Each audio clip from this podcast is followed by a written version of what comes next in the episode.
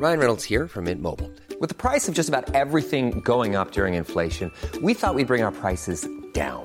So to help us, we brought in a reverse auctioneer, which is apparently a thing. Mint Mobile unlimited premium wireless. Ready to get 30, 30, bit to get 30, bit to get 20, 20, 20, bit to get 20, 20, bit to get 15, 15, 15, 15 just 15 bucks a month. So, Give it a try at mintmobile.com slash switch. $45 upfront for three months plus taxes and fees. Promo for new customers for limited time. Unlimited more than 40 gigabytes per month. Slows. Full terms at mintmobile.com.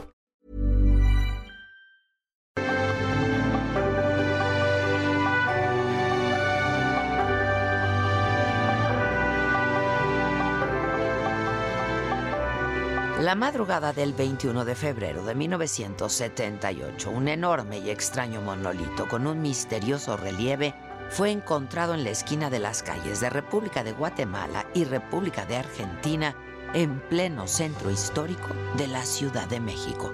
Por accidente, trabajadores de la Compañía de Luz y Fuerza dieron con una pieza histórica que durante 500 años había permanecido en el subsuelo.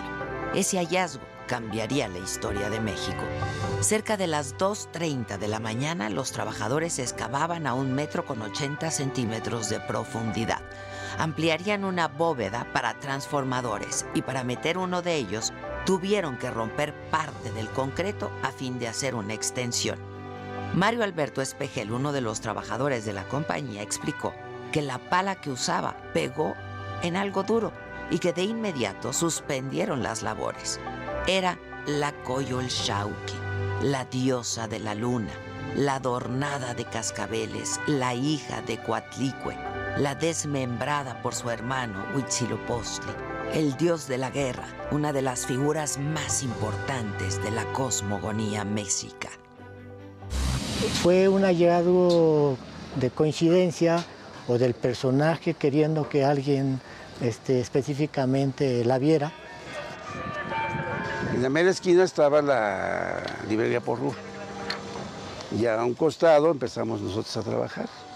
Venimos a hacer la ampliación de una bóveda para transformadores de luz y fuerza, para meter un transformador. Y tuvimos que romper una parte de concreto para la ampliación. La excavación que habían hecho los compañeros de la compañía de luz era- abarcaba cuatro metros de allá hacia acá y cuatro metros de esta parte. Y ya se terminó de romper el concreto, eh, empezamos a limpiar, pero afortunadamente yo agarré una pala, quise sacar la tierra y pegó en algo duro.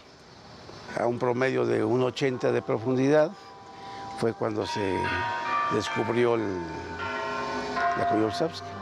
Los empleados de Luz y Fuerza reportaron el hallazgo a sus superiores y al lugar llegaron de inmediato arqueólogos del Instituto Nacional de Antropología e Historia. Raúl Arana, uno de los primeros en verla, recordó emocionado que lo primero que se apreciaba era el penacho. En ese espacio, a esa hora, con el cielo estrellado y la luna iluminando, mientras que la otra luna abajo quería salir a ver la luz y la ciudad. Buscaba que alguien la viera, ha contado. Esto es lo que ustedes tienen descubierto. Sí. Esta parte, Eso es, sí, Es- porque esto ya estaba sobre el arroyo. esto estaba sobre la red.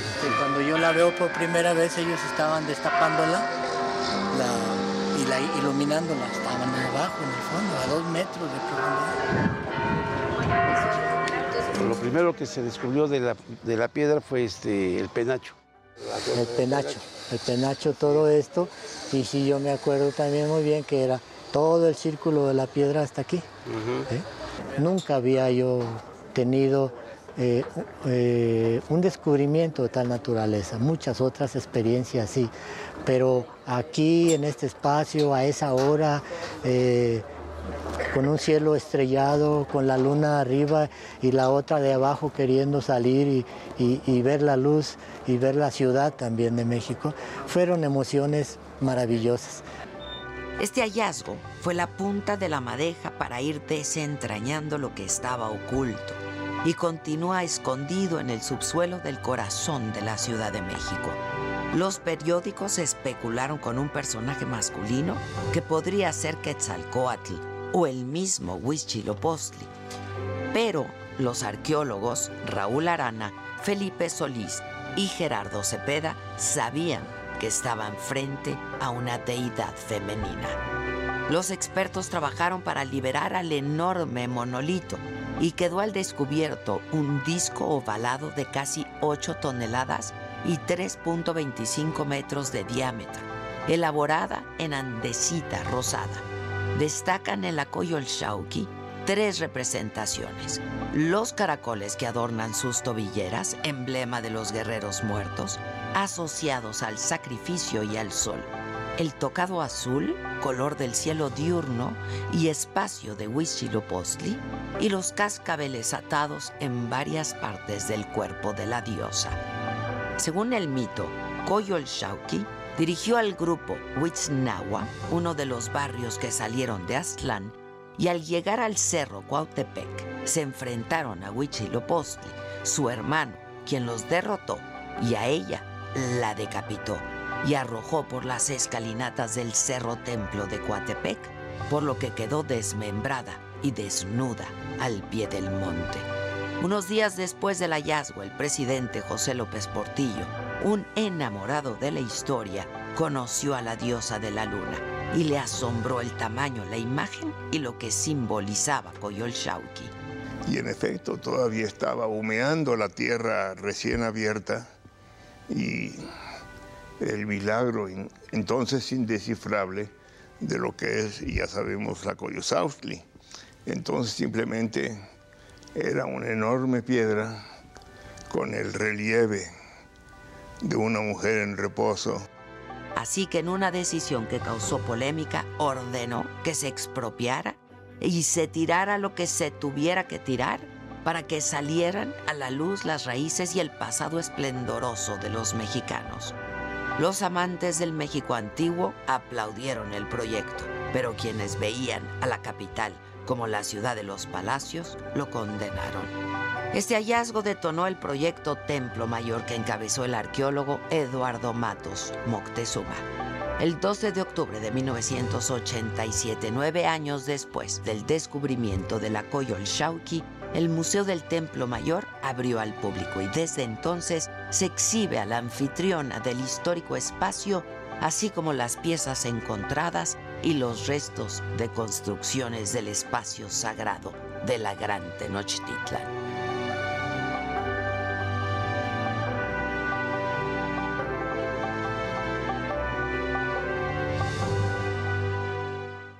Esto es Me lo dijo Adela, yo soy Adela Micha y ya comenzamos.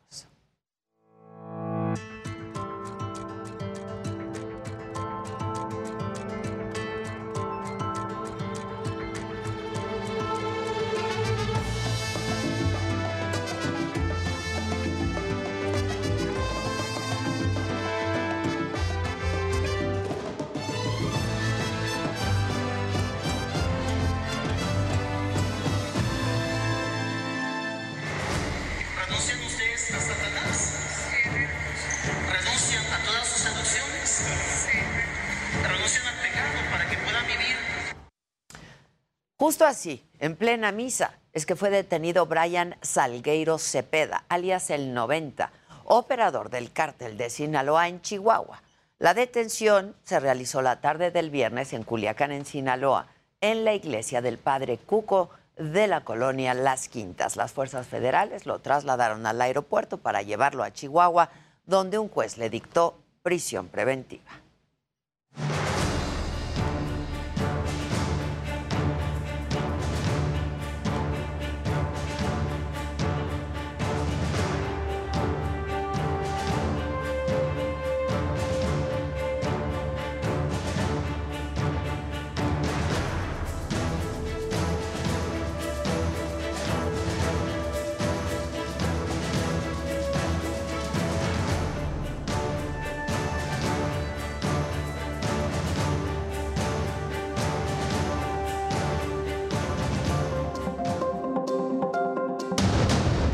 La Auditoría Superior de la Federación detecta un posible daño al erario por más de 63 mil millones de pesos. Encontró irregularidades por 2.673 millones de pesos en la compra de insumos, equipo y vacunas contra COVID-19. Lorenzo Córdoba pide respetar la veda por la revocación de mandato. Aprovecho para hacer un llamado enérgico a los diversos actores políticos a respetar las leyes aprobadas por las mayorías legislativas. Movimiento Ciudadano oficializa al senador morenista José Luis Pech como su candidato a la gubernatura de Quintana Roo, descartando así a Roberto Palazuelos. Para mí es muy grato decirles que el Movimiento Ciudadano estamos muy orgullosos del doctor en Zacatecas, familiares y amigos sepultan a Valeria Landeros, la joven que fue secuestrada el 12 de febrero junto con un grupo de amigos. Su cuerpo fue localizado el viernes.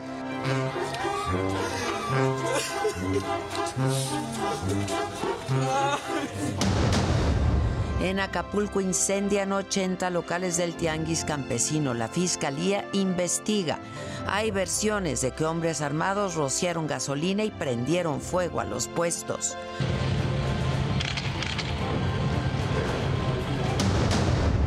Rusia considera prematura una cumbre entre los presidentes Vladimir Putin y Joe Biden.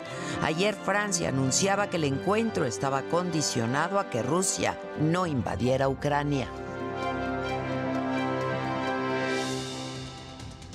Hola, ¿qué tal? Muy buenos días, los saludo con muchísimo gusto y estamos empezando esta semana, hoy que es lunes 21 de febrero, con mucho gusto, con mucho ánimo, sobre todo mucha alegría de poder pasar estas próximas tres horas junto con todos ustedes. Vamos a las noticias.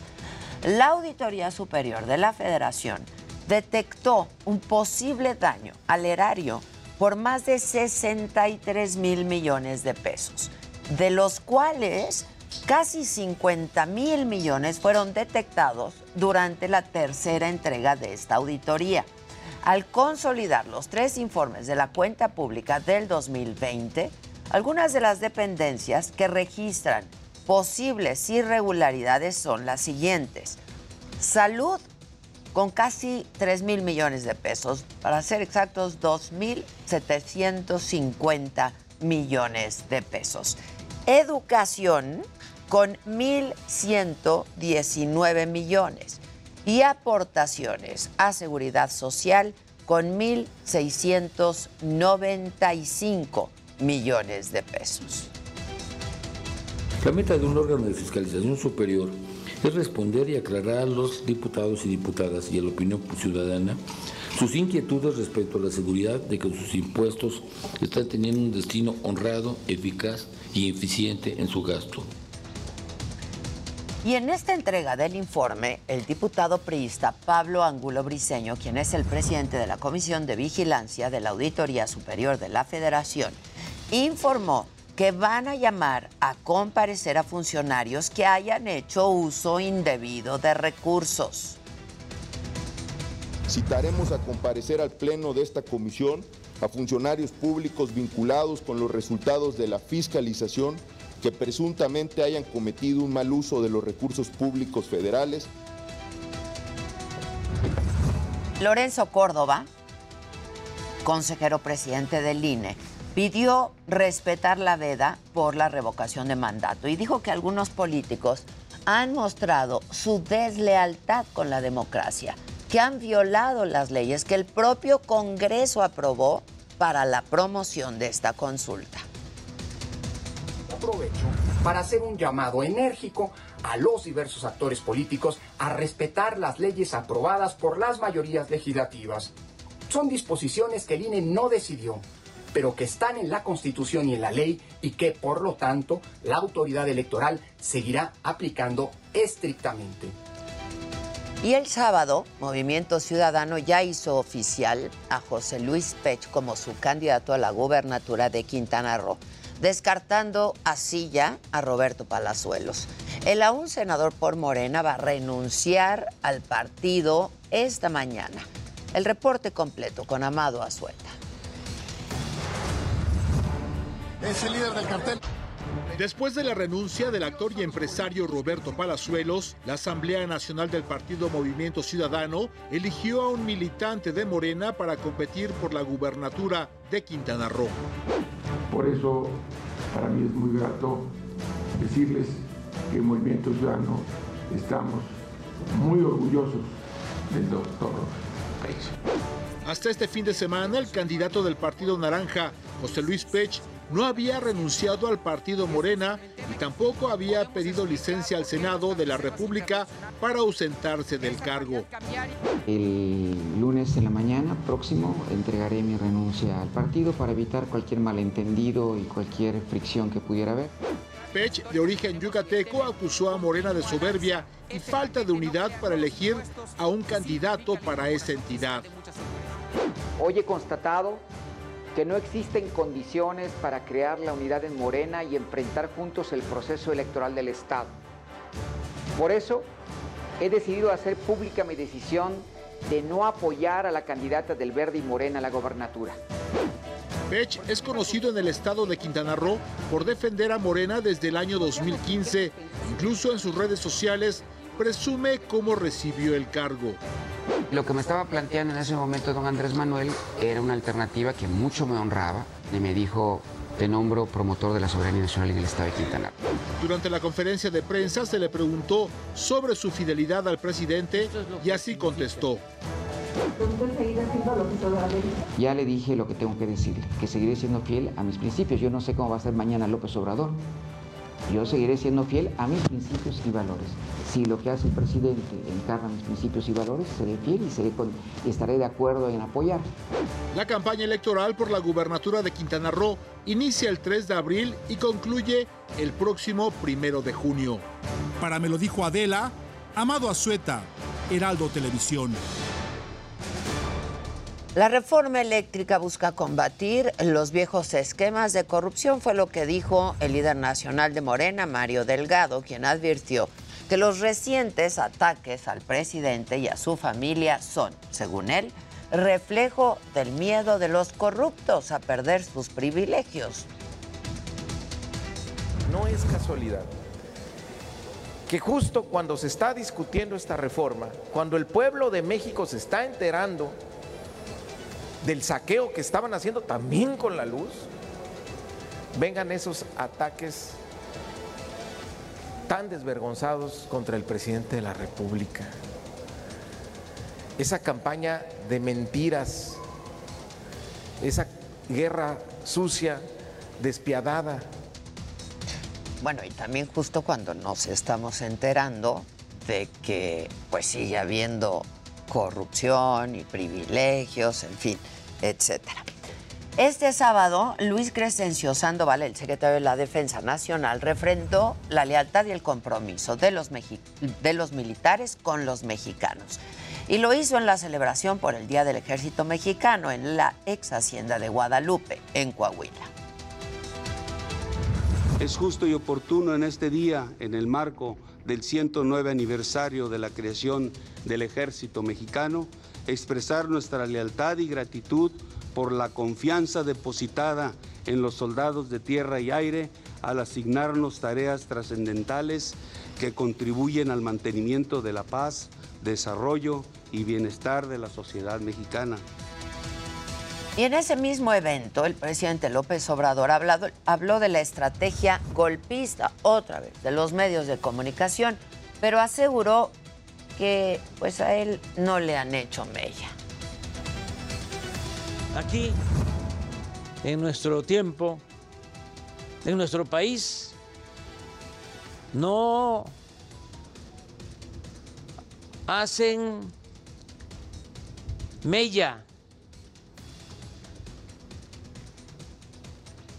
en expresión de Juárez, no le quitan ni una pluma a nuestro gallo. Y bueno, anoche justo aquí en la Ciudad de México proyectaron, y lo hicieron con letras azules, un mensaje para el presidente López Obrador. En la fachada de Palacio Nacional se leía, AMLO no está solo. En más información, en Zacatecas, familiares y amigos sepultaron a Valeria Landeros, esta joven que fue secuestrada la madrugada del sábado 12 de febrero, junto con un grupo de amigos luego de ir a un bar de la capital del estado. Su cuerpo fue localizado el viernes. La joven de 24 años fue sepultada en el panteón del municipio de Francisco Murguía.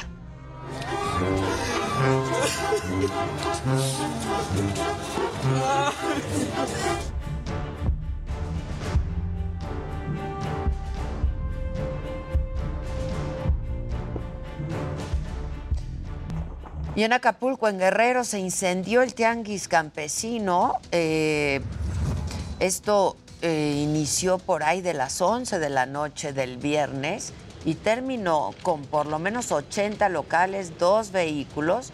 La Fiscalía del Estado va a investigar las causas del siniestro. Sin embargo, hay versiones de que llegaron hombres armados, rociaron gasolina y prendieron fuego a los puestos.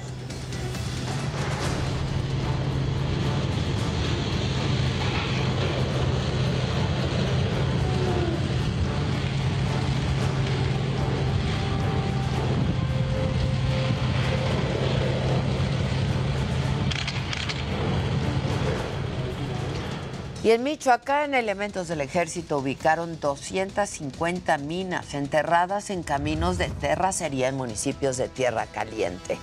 Se encontraban en campos de cultivo como de jitomate. Los soldados cuentan con equipo especial que emite señales de alerta y gracias a trajes blindados desactivaron los explosivos. Y bueno, vamos a otros temas. Las mujeres policía se están abriendo camino dentro de varias áreas primordiales para la seguridad de la gente. Este es un solo caso, el de Julia Peña, quien desde hace 14 años forma parte de la Policía de Investigación de la Ciudad de México. La historia es de mi compañera Jessica Pobre.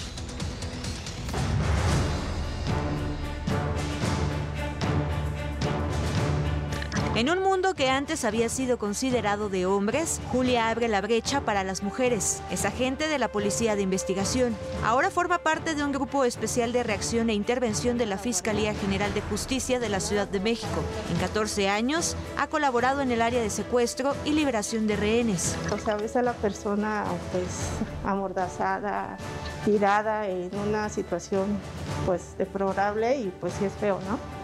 Paradójicamente, eso no es lo que Julia considera lo más difícil de su trabajo. Pues aquí lo más pesado en sí, pues es todo. Y en sí es cargar el equipo. El equipo que nosotros usamos este, es chaleco, tenemos placas, armas largas, armas cortas, hay equipo especial y es pesado. En sí el equipo personal este, pesa aproximadamente 25-30 kilos. Según la Comisión Económica para América Latina y el Caribe, en 2020 la participación laboral de las mujeres se situó en 46%, mientras que la de los hombres fue de 69%. A ello se le suma la poca promoción de las mujeres en el ámbito laboral. El estudio Mujeres en el lugar de trabajo señala que de cada 100 hombres promovidos o contratados en una posición de liderazgo, solo 72 mujeres tienen la misma oportunidad algo de lo que Julia está consciente. Sí, mira, yo cuando entré éramos más mujeres y sí como que no te jalaban tanto para los operativos, como que sentían que tú no podías hacer lo mismo que los hombres. Conforme fue pasando el tiempo, nosotras entrenamos igual que ellos en lo físico, en lo táctico, y los mandos más que nada se fueron dando cuenta que pues podemos hacer el mismo trabajo que los hombres y nos jalan más, o sea, ya nos llevan operativos igual que los hombres. Dentro de la Policía de Investigación de la Ciudad de México existen 105 elementos, de los cuales solo el 10% son mujeres. Las cosas se complican aún más cuando son mamás, pues deben dividir su tiempo entre el trabajo y la familia. Sí, pues ahorita mis hijos ya están grandecitos, ya no están tan chiquitos, pero hace 14 años pues sí eran unos bebés este, sí he tenido que sacrificar actividades con ellos más escolares. Este, pues he tenido que sacrificar tiempo de, de, mis francas a veces porque ha habido operativos. Pese a ello, Julia intenta separar el trabajo de su familia. Una vez que se quita el uniforme y sale de la oficina, se convierte en mamá y ama de casa de tiempo completo. Para me lo dijo Adela, Jessica Moguel, Heraldo Televisión. Y vamos ahora con Gerardo Galicia. Hay bloqueos en la avenida 20 de noviembre. Gerardo, ¿cómo estás? Buen día. Muy bien, mi querida Adela, excelente mañana. Y sí, hemos tenido una serie de manifestaciones en el primer cuadro de la ciudad. Desde muy temprano hemos tenido bastantes eh, conflictos viales y cierres a la circulación que ya están realizando los elementos policíacos. Se mantiene una de estas eh, movilizaciones y se trata de educadoras, mi querida Adela. Están pidiendo la creación de un sistema estatal de educación inicial que, por supuesto, estaría beneficiando a todos los eh, pequeñines a nivel nacional. Por lo pronto, se está pidiendo diálogo para poder entregar un documento a la jefa de gobierno, Claudia Sheinbaum. Hasta este momento no ha ocurrido esta situación y por ello las educadoras que llegan de la Ciudad de México, Sonora y el Estado de México han decidido cerrar la circulación de la avenida 20 de noviembre. Para nuestros amigos que en próximos minutos deseaban llegar hasta este punto, sí lo pueden hacer en vehículo. Los elementos eh, policíacos han implementado eh, carriles reversibles en la calle 5 de mayo, así que va a ser una, 5 eh, de febrero, así que va a ser una muy buena opción para poder llegar hasta este punto. Y las personas que se estaban manifestando frente a Palacio Nacional pidiendo la liberación de presos políticos se han retirado, así que en Palacio Nacional ya no tenemos ninguna manifestación, se mantiene la de 20 de noviembre y el circuito del Zócalo. Por lo pronto, mi querida Adela, es el reporte y vamos a seguir muy pendientes. Ya estás. Muchas gracias, Gerardo. Gracias. Vamos a los datos de la pandemia. La Secretaría de Salud reportó 5.714 nuevos contagios, 163 fallecimientos. Esto suma 315.600 88 muertes según cifras oficiales. Y en los datos de la vacunación, en la última jornada se aplicaron 711.512 dosis. Hay 85 millones de personas. Prácticamente el 85.5% de los mexicanos mayores de 14 años eh, han recibido por lo menos una dosis de su esquema completo de vacunación. Y la Comisión Federal para la Protección contra Riesgos Sanitarios, que es la COFEPRIS, emitió una alerta porque detectaron tres lotes falsificados de un medicamento anticoagulante y ha pedido a los establecimientos que de ubicarlo suspendan de inmediatamente comercializarlo. Antonio Anistro nos tiene detalles.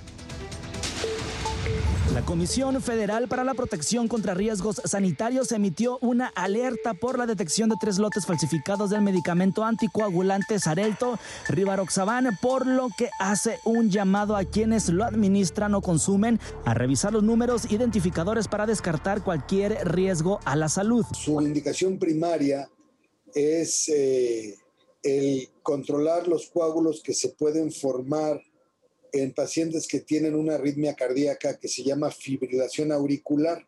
También se usa para prevenir trombos en las piernas. La COFEPRIS identificó inconsistencias en tres lotes falsos de este medicamento elaborado por Bayer de México, las cuales pueden ser verificadas por cualquier usuario o comercio. En el caso de los lotes BXJG6B2 y BXJG6B3 se consideran falsos y adulterados y contienen 14 comprimidos, ya que es la mitad de los que tiene el medicamento original, además que los empaques también presentan anomalías en colores y tipografías. Sobre el lote 765289 el empaque indica que tiene 100 cápsulas, sin embargo, el medicamento original no tiene presentación con esa cantidad, por lo que se considera falso el empaque y el contenido. Esta alerta es emitida con el objetivo de prevenir riesgos a la salud. De acuerdo con expertos en la materia, tomar medicamentos falsos o adulterados podría traer graves consecuencias. En este caso, causar una apoplejía, es decir, un sangrado dentro de un órgano o la pérdida de la circulación hacia un órgano. La otra sería que de alguna manera la adulteración del, del medicamento hiciera el efecto contrario, que trabajara de más y entonces que generara demasiada anticoagulación y le y presentar al paciente hemorragias internas. De poseer este medicamento adulterado o haberlo consumido, la COFEPRIS llama a suspender su consumo de manera inmediata, ya que al desconocer el origen de sus componentes y las condiciones de su fabricación representan un riesgo a la salud. De igual manera, los establecimientos y las distribuidoras deberán verificar la existencia en el almacén y de contar con cualquiera de estos lotes falsificados, deberán inmovilizar y suspender la comercialización y distribución de manera inmediata,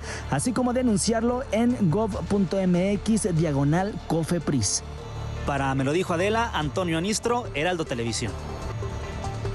Y bueno, en el escenario internacional, en el Reino Unido, eh, Buckingham, el Palacio de Buckingham, informó que la reina Isabel II dio positivo a COVID-19. Eh, reportan que tiene síntomas leves similares a los de un resfriado, así que espera continuar con tareas ligeras en el castillo de Windsor.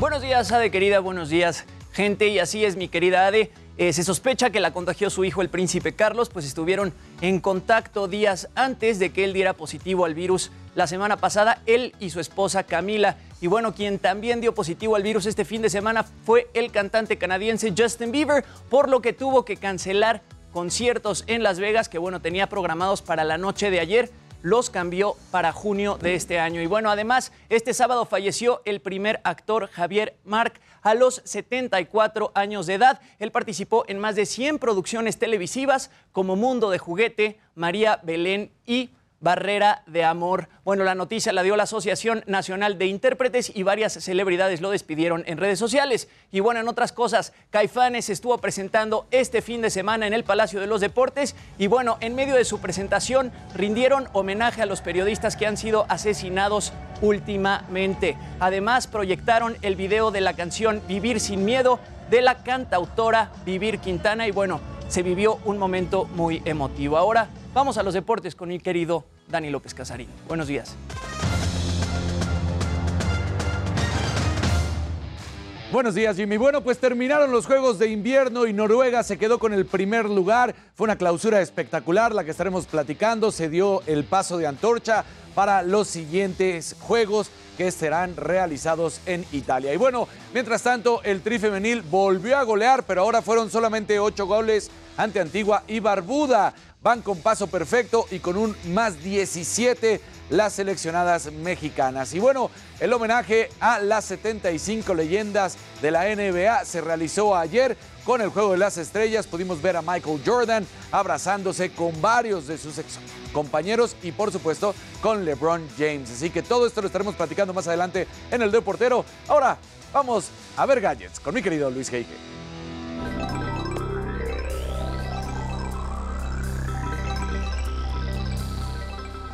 Muy buenos días y bueno, después de un éxito importante durante la pandemia, las acciones de Roku se desplomaron un 75% respecto a sus históricos de casi 500 dólares. Al parecer todo fue ocasionado por problemas de suministro, pero en el análisis creo que hay más cosas. Les voy a comentar. Por otro lado, de Truth Social, la red social de Donald Trump, se lanzó el día de hoy con motivo del Día del Presidente. Hablaremos de sus principales características y los retos que trae por delante. Finalmente, en servicio a la comunidad les hablaré de qué son las tarjetas de crédito virtuales y cuáles son sus principales características. Ade, regresamos contigo.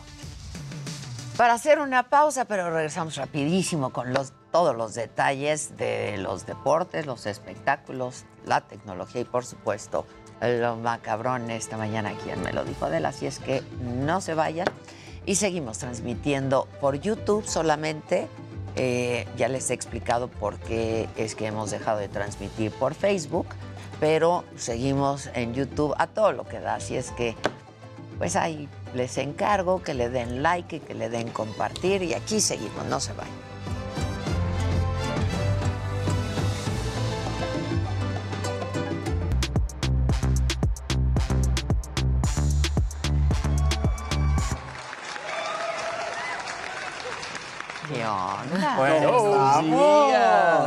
Montón shot que le llaman. pues sí. Pero qué, vamos con lo macabrón, porque sí nos dio un bajón, ¿no? Sí, el Jimmy sí nos El puso. Jimmy nos sí. puso. Dicen, ¿por qué no lo dijiste? Pues porque solo fue un adelanto, ahí viene la información. Exactamente. Muchachos, tengan paciencia. Que sus papás no les enseñaron a tener Sí, paciencia. o sea, Hay que respirar. No. Así que no vean No, comerciales tele. estos millennials impacientes, de veras. Bueno, Viene Maca. lo macabro. Levanta.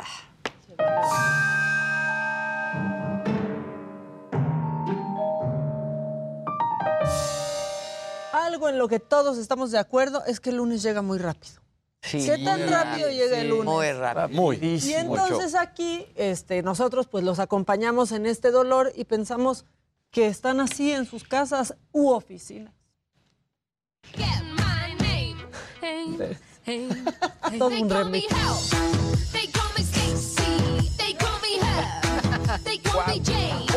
Ay, sí, de verdad. No, no, no, no. Ay, mira. Ese está. Uy. ya petrificado. Sí, llega muy rápido la Sí, neta. llega muy rápido. Y unos están así, arrastrando la cobija, pero hay otros que los lunes están bien enojados. Hay otros que los lunes andan así. Eh. ¡Ay! Órale. Ay, Creo, creo anda de malas.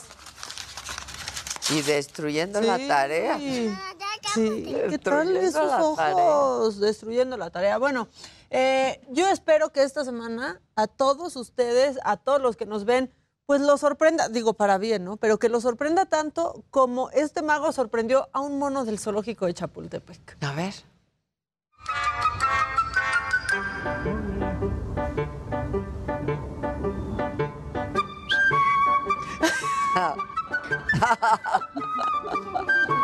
Su carita. No, no cabía en el asombro.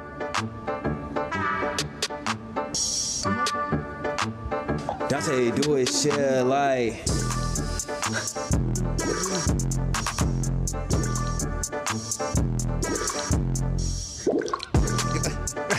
No puede, no puede. Está sorprendidísimo. Están las manitas de su carita.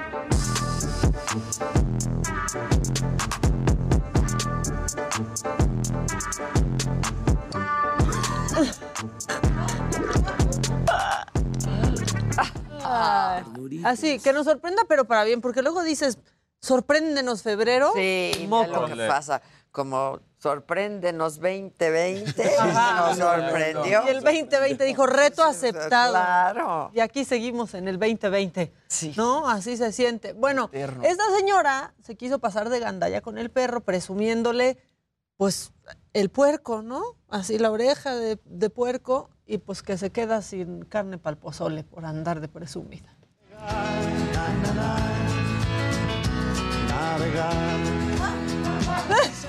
Hazlo, chico. Por andar. Ay, ya, sí. ya, ya. Ay, amo, amo. Andaba de se gandalla. Mira, Por andar, mira, exacto. mira, mira. Y Y tómala, él solo vino. conozco algunos. Yo también, yo también. Y uno más porque esperamos que esta semana nos vaya bien y no nos vaya así.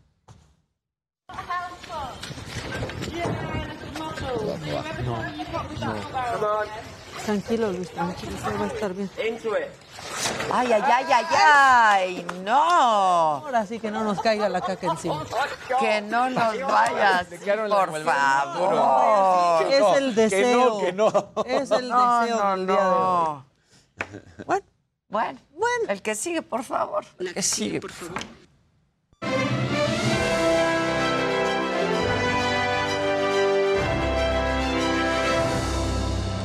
Muy buenos días, gente querida. Buenos días, Luisito. Buenos días, Maquita. Buenos días, mi querido Dani. vamos? Ade Bonita, buenos días. bonito, ¿Cómo, ¿cómo estás? estás? Oye, bueno, pues ya lo decías en el adelanto. El día de ayer se revela que la reina Isabel II este, bueno, dio positivo a COVID-19. Esta información la revela el Palacio de Buckingham a través de un comunicado en el que, bueno, dijeron que experimenta síntomas leves similares a los de un resfriado. La reina de 95 años, bueno, ella había estado en contacto con su hijo, el príncipe Carlos, quien dio positivo a COVID por segunda vez la semana pasada. Camila, esposa de Carlos, también dio positivo al virus la semana pasada y bueno, va a estar cumpliendo con algunas tareas ligeras desde el castillo de Windsor esta semana. Ella afortunadamente pues ya estaba vacunada, entonces se espera que no se vaya a complicar la enfermedad. Y bueno, recordar que este año está celebrando el 70 aniversario de su ascenso al trono y bueno, va a haber varios este, eventos para estarla pues sí. de su Qué para estar. bárbara. 70 años. 70 años. Así se convirtió en la reina que más sí, ha durado sí, sí. en el, En el en el trono. hasta el momento. ahora sí se va a acabar el COVID. Ya llegó a la reina Isabel, le va a decir adiós. Adiós. Te vas. Se finí. Oigan, bueno, y quien también dio positivo a COVID este fin de semana fue el cantante canadiense Justin Bieber. Él acababa de empezar su Justice World Tour e iba a dar un concierto este domingo, o sea, la noche de ayer en el T-Mobile Arena de Las Vegas, pero tuvo que posponerlo hasta el 28 de junio. También tendría que dar otros dos conciertos esta semana, uno en Arizona y otro en Los Ángeles, pero bueno, muy probablemente también tenga que cancelarlos. Y se vivió un momento pues muy emotivo este fin de semana en el concierto de los Caifanes en el Palacio de los Deportes. Ahí estuvieron cantando bueno sus más grandes éxitos y en un momento del concierto rindieron homenaje a todos los periodistas que han sido asesinados en México últimamente. Ahí lo tenemos, les dedicaron la canción Antes de que nos olviden y bueno, estuvieron proyectando imágenes de protestas y de algunos de los periodistas que han sido asesinados. Ahí tenemos imágenes. Después también proyectaron el video de la canción Vivir sin miedo de Vivir Quintana, a quien ya has tenido en la saga, mi querida Ade. Y bueno, esta canción que se La ha, adoro, ¿eh? se ha convertido en un himno del movimiento feminista. Aparte, ella es increíble. Ella es Padrísimo. increíble. Oye, ¿se sabe si estuvo sabor? No sé si estuvo. Yo, últimamente han estado, bueno, Alfonso y este, ¿cómo se llama? ¿Saúl? Bueno, Saúl. Saúl, pero y, y el saxofonista, bueno, no, Diego No, yo, Herrera. por, no, por- yo por si Sabo ya estaba presentando, ¿no? ¿Te acuerdas desde que lo golpearon y casi perdió? Sí, exacto. Y bueno, mi querida, eh, lo decíamos ya en el adelanto, este sábado murió a los 74 años el primer actor y director mexicano Javier Marc.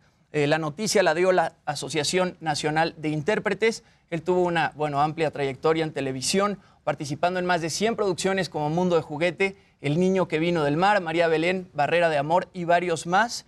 Eh, apareció en La Máscara del Zorro en 1998 junto a Antonio Banderas y Catherine Zeta-Jones. Y bueno, se da a conocer esta triste noticia, se quita la vida saltando desde un sexto piso.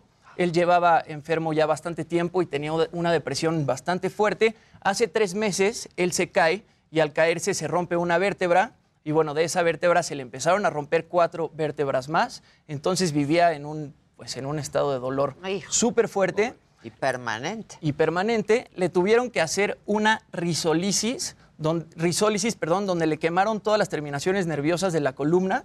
Y bueno, eso lo único que provocó fue que se le quitara el 60% del dolor que tenía, pero aunado a ese dolor, pues él ya vivía con una depresión bastante fuerte. Se revela que salta del sexto piso en el momento en el que pues cae en otro en otra azotea, no pierde la vida, todavía los paramédicos pues alcanzan a atenderlo, pero pues no no logran salvarlo.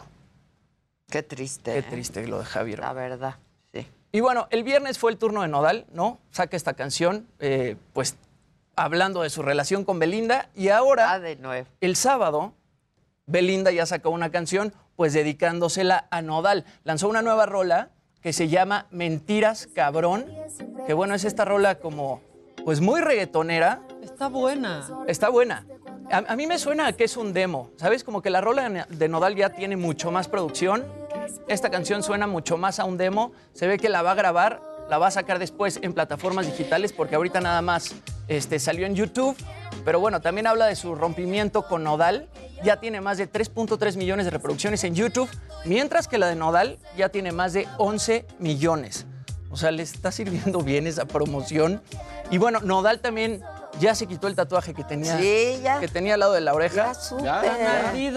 Que decía Belly. ¿Y ahora qué dice? Y ahora se, pues, se puso eh, como los palos, los palos de las, de las cartas. O sea, la espada, Ah, la se puso el diamante, se puso el corazón. Este fin de semana justamente dio un concierto en Costa Rica y ahí fue que lo fotografiaron y bueno, se alcanza a ver que ya se cubrió el tatuaje. ¿Y no anda con nadie o algo? No.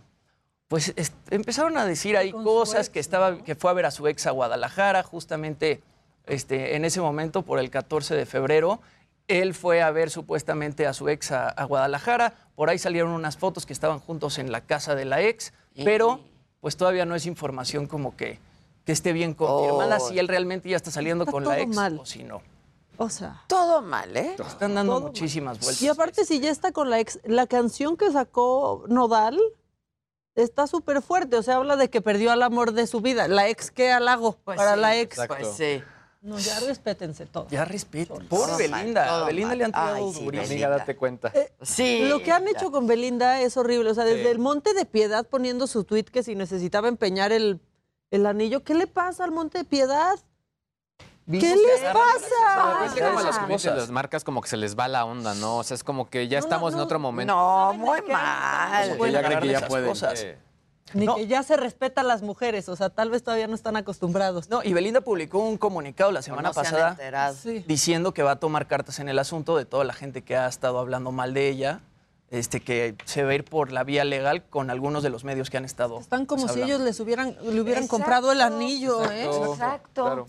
Ni nodal. Ni Ni siquiera su anillo. Porque Se trae la cola entre las patas ese. ¿No? Pues sí, También. sí, sí, se le vio con la E. Bueno, el que sigue, por favor. La que sigue, por favor.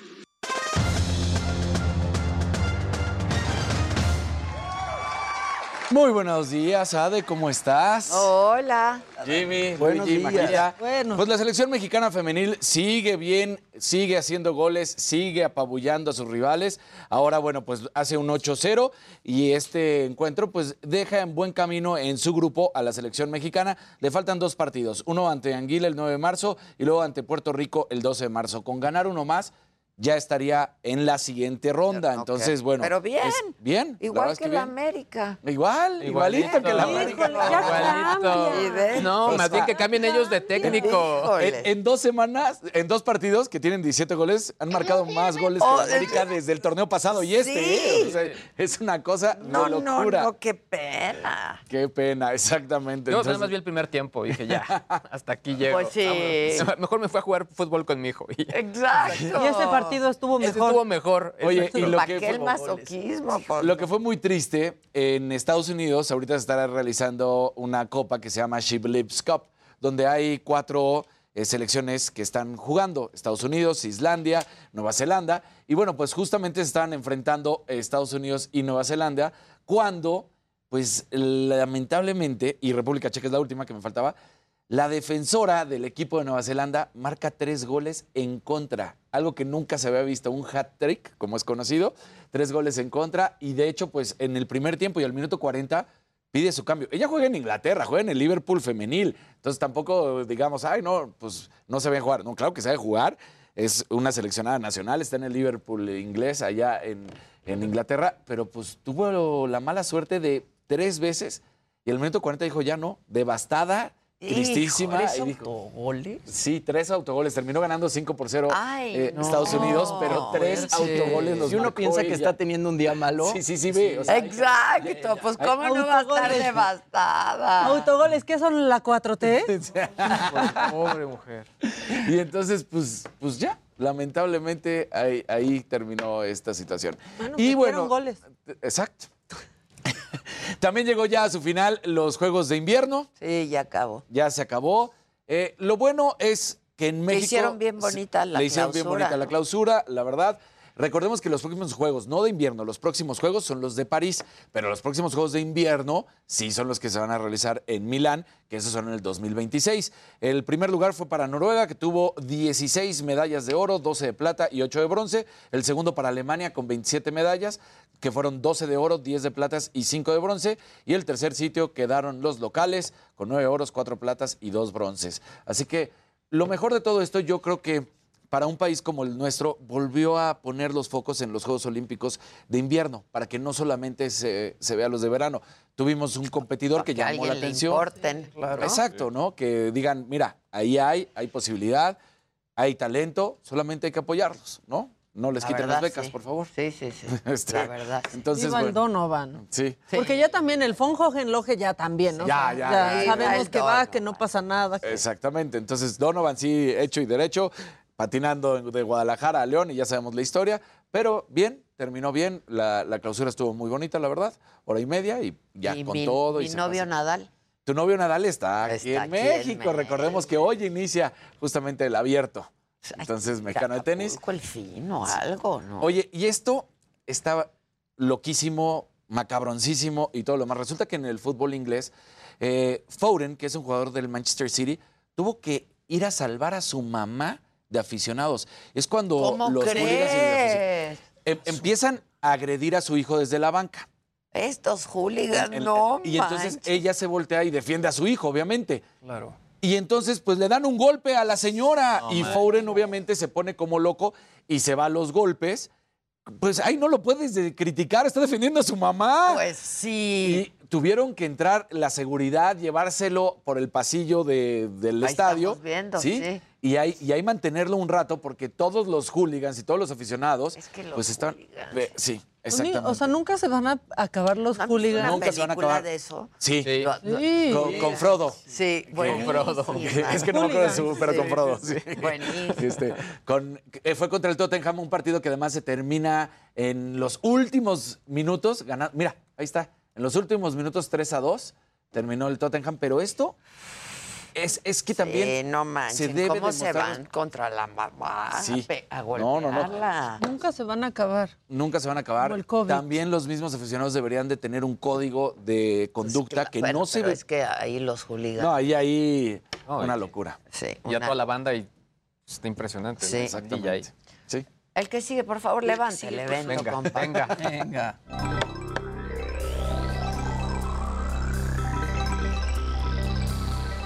Gente bonita, muy buenos días, ¿cómo están? ¡Bravo! ¿Qué tal? Es lunes, lunes. A ver, esta nota la traigo acá porque más allá de los números que, que están dando, a mí me dice mucho de que le veo ya luz muy cercana a todo esto. ¿A qué me refiero? Roku, que es la plataforma de streaming, la verdad es que les ha ido muy bien durante el confinamiento. Muy bien. Era lógico. La gente quería ver contenidos, quería comprar productos y pues la verdad es que les fue muy bien. Eso fue 2020. 2021 viene la crisis de, de chips, que obviamente sabemos que porque todos estos productos se consumieron mucho de salud, de consumo de entretenimiento, pues hubo esta carencia para varios dispositivos, incluido autos.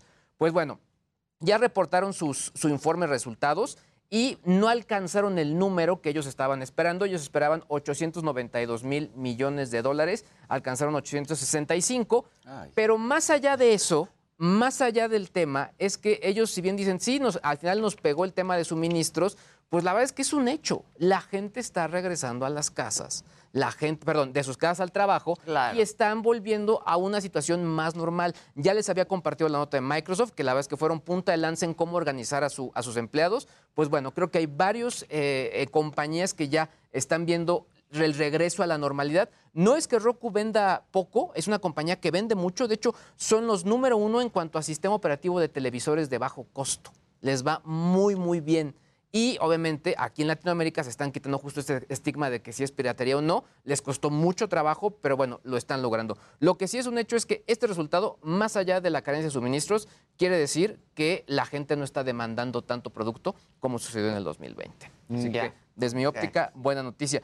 Por otro lado, pues bueno, ya me lo decía Mac- Maca cuando, cuando entramos, ya se lanzó la red social de Donald Trump, Truth Social, que básicamente es un Twitter, pero de Donald Trump. Eh, hay que recordar que Twitter era la plataforma favorita de Trump y que después de todo lo que ocurrió el 6 de enero del año pasado, pues bueno, terminó por estar fuera de varias redes sociales, incluida esta, Facebook, Instagram, etcétera, etcétera, etcétera. A mí lo que me llama la atención es que se me hace muy bonito porque es, es un clon de Twitter, pero en lugar de que se llamen tweets, se llaman truths. Entonces tienes Ah, que decir mira verdades. nomás. Entonces, pero bueno, ya, ya, ya lanzaron. Vamos un- a trucear. Vamos a trutear, exactamente. truceando. Únicamente está en Estados Unidos en este momento. La gente que de otros países se inscribió sí le permitió descargar la aplicación. Pero bueno, si tú te, vas a la tienda de aplicaciones de la manzana, que es donde está en este momento, y la buscas, no se encuentra, así que únicamente en Estados Unidos. Pero bueno, por lo pronto ya están muy contentos. El reto importante, pues, es tener una base instalada, que realmente sí haga ruido. Claro. Si no tiene una base instalada, la verdad es que esto no, no va a ser, no va a servir de ya nada. lo descargó, Sí, sí, ya sí. todo. Seguramente, seguramente. exacto. Oigan, y más adelante les voy a contar, sobre todo por el tema de los fraudes, eh, los pros y contras de las tarjetas virtuales. Están buenas, ¿eh? Oye, ¿ya vieron Inventing Anna?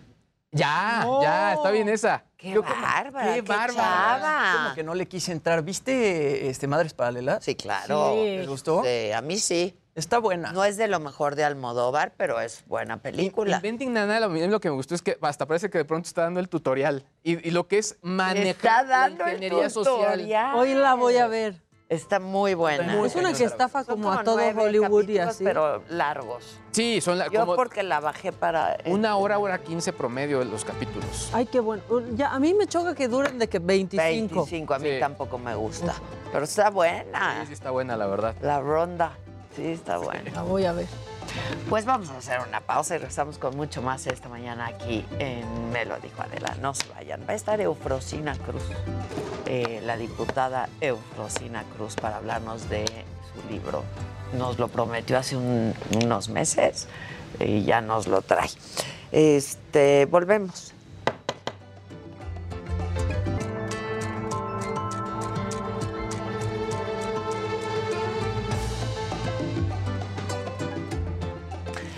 Yo siempre he dicho que nada nos es tan ajeno ni nadie nos es tan lejano. Y esto no hay manera de minimizarlo, porque lo que se advierte en Ucrania es el peligro de una guerra.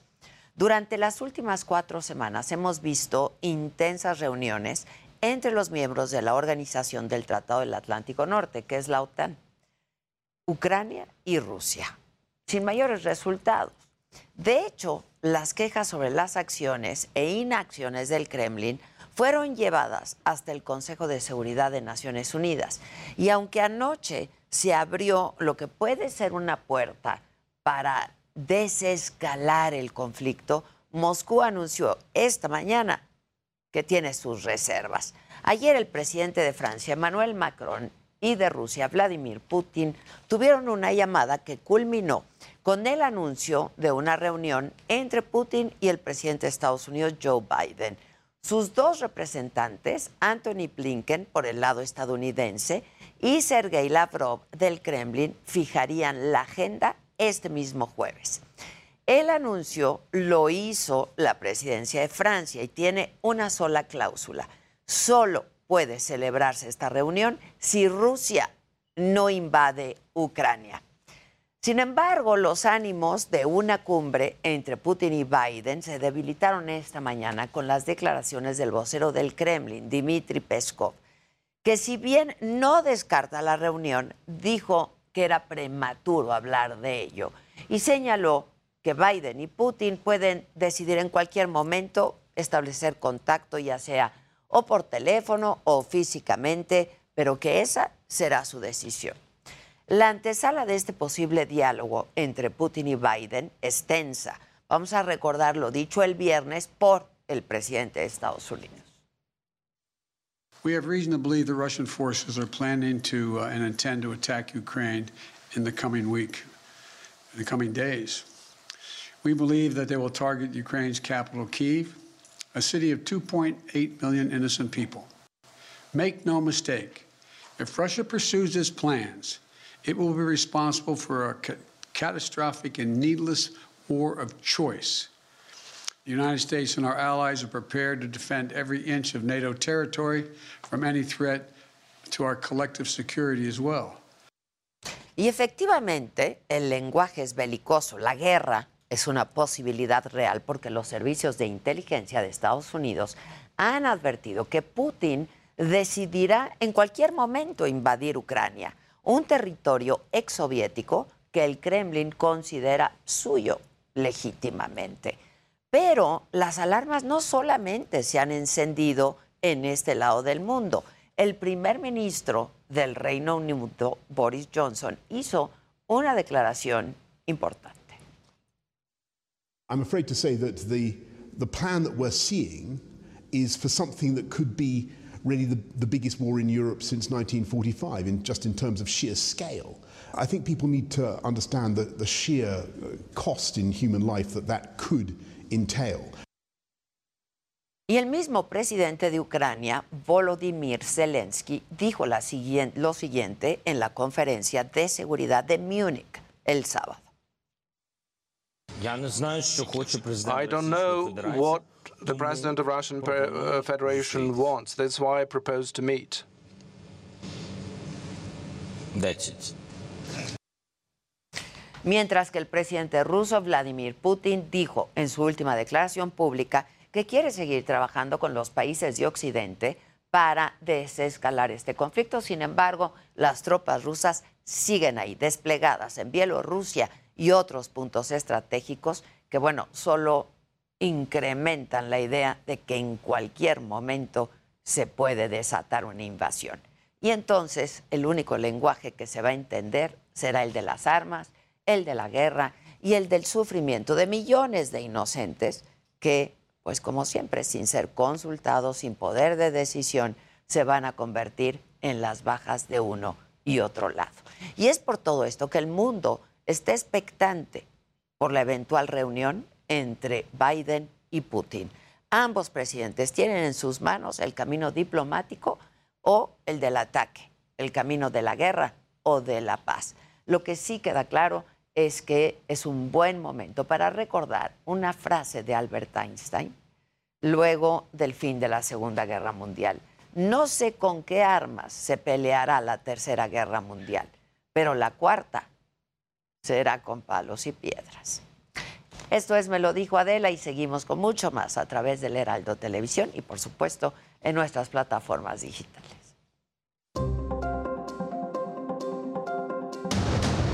La Auditoría Superior de la Federación detecta un posible daño al erario por más de 63 mil millones de pesos.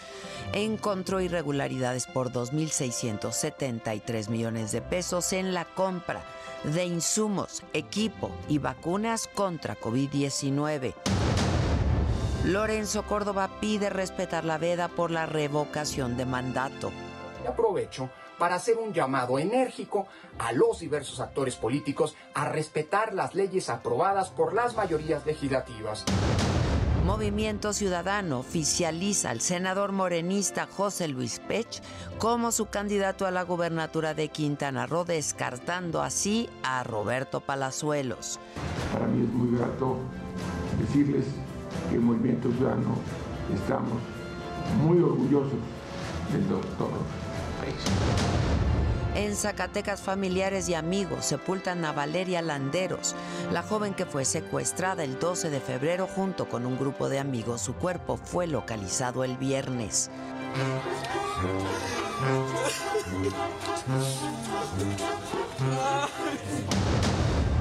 En Acapulco incendian 80 locales del Tianguis Campesino. La fiscalía investiga.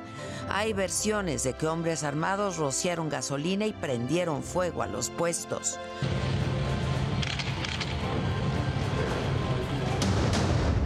Rusia considera prematura una cumbre entre los presidentes Vladimir Putin y Joe Biden. Ayer Francia anunciaba que el encuentro estaba condicionado a que Rusia no invadiera Ucrania. Bueno, y hoy en la mañanera, y sobre las presuntas irregularidades que detectó la Auditoría Superior de la Federación por 63 mil millones de pesos en la cuenta pública 2020, el presidente dijo que se van a ir aclarando las cosas y volvió a criticar a los periodistas. Otra vez solicitó que revelen cuánto ganamos por descalificarlo señaló al gobierno de Estados Unidos por financiar a organizaciones civiles en México, dice él, para crear campañas de desprestigio. Insiste el presidente en que su administración no es como las de antes. Antes operaba el chupacabras, el diablo, Don X, etcétera, etcétera, etcétera, con impunidad. Ahora ya no. No somos iguales. Bueno, en otros temas y sobre la supuesta investigación que abrió la Fiscalía General de la República en contra de su hijo José Ramón López Beltrán sobre la Casa Gris, el presidente insiste en que el que nada debe, nada teme y que sí, efectivamente, se abrió la carpeta para indagar los gastos de su hijo mayor. No hay problema, dijo, porque todos deben comparecer ante la autoridad. Arman todo eso para debilitar la autoridad del gobierno y en especial mi autoridad. El presidente invitó a los que llama sus adversarios a votar en la revocación de mandato el 10 de abril. A pesar de la veda electoral por esta consulta, él insiste en que si no les gusta cómo gobierna, pues que participen, porque será histórico. Criticó otra vez al Instituto Nacional Electoral por no estar difundiendo, según él, la consulta. Ahora, lo ideal sería que participáramos todos, todos, todos los ciudadanos, que esto es inédito, es la historia, ¿cómo nos la vamos a perder?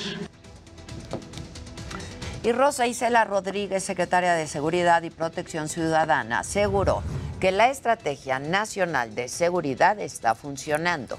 La incidencia delictiva bajó 41.37%, dijo, del 2018 al 2022 en México. Los delitos del fuero federal como eh, contra la salud, los fiscales, los financieros, los relacionados con armas de fuego y explosivos disminuyeron del 2021 a 2022. Sin embargo, estos son los delitos que dijo van en aumento. Patrimoniales 1.9 más y delitos de delincuencia organizada por el levantamiento de más carpetas que involucran a personas en este delito pasaron de 14 carpetas a 24 el, en este año. Y mientras tanto, en delitos del fuero común, el homicidio doloso bajó 14.4% del 2018 al 2022. Seis entidades federativas siguen concentrando el 50% de este delito, entre ellos Guanajuato, Michoacán y Baja California. El robo bajó 28%. Rosa Isela Rodríguez destacó una disminución en el delito de feminicidio. El feminicidio, en enero de 2022, el feminicidio bajó 32%.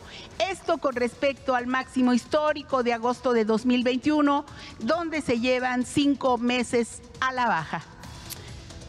Estuvo ahí también Ricardo Mejía, el subsecretario de Seguridad, y dio avances sobre las agresiones a periodistas. En el caso de Lourdes Maldonado, siguen sin detener al autor intelectual sobre Nezahualcóyotl Cordero y Ever López.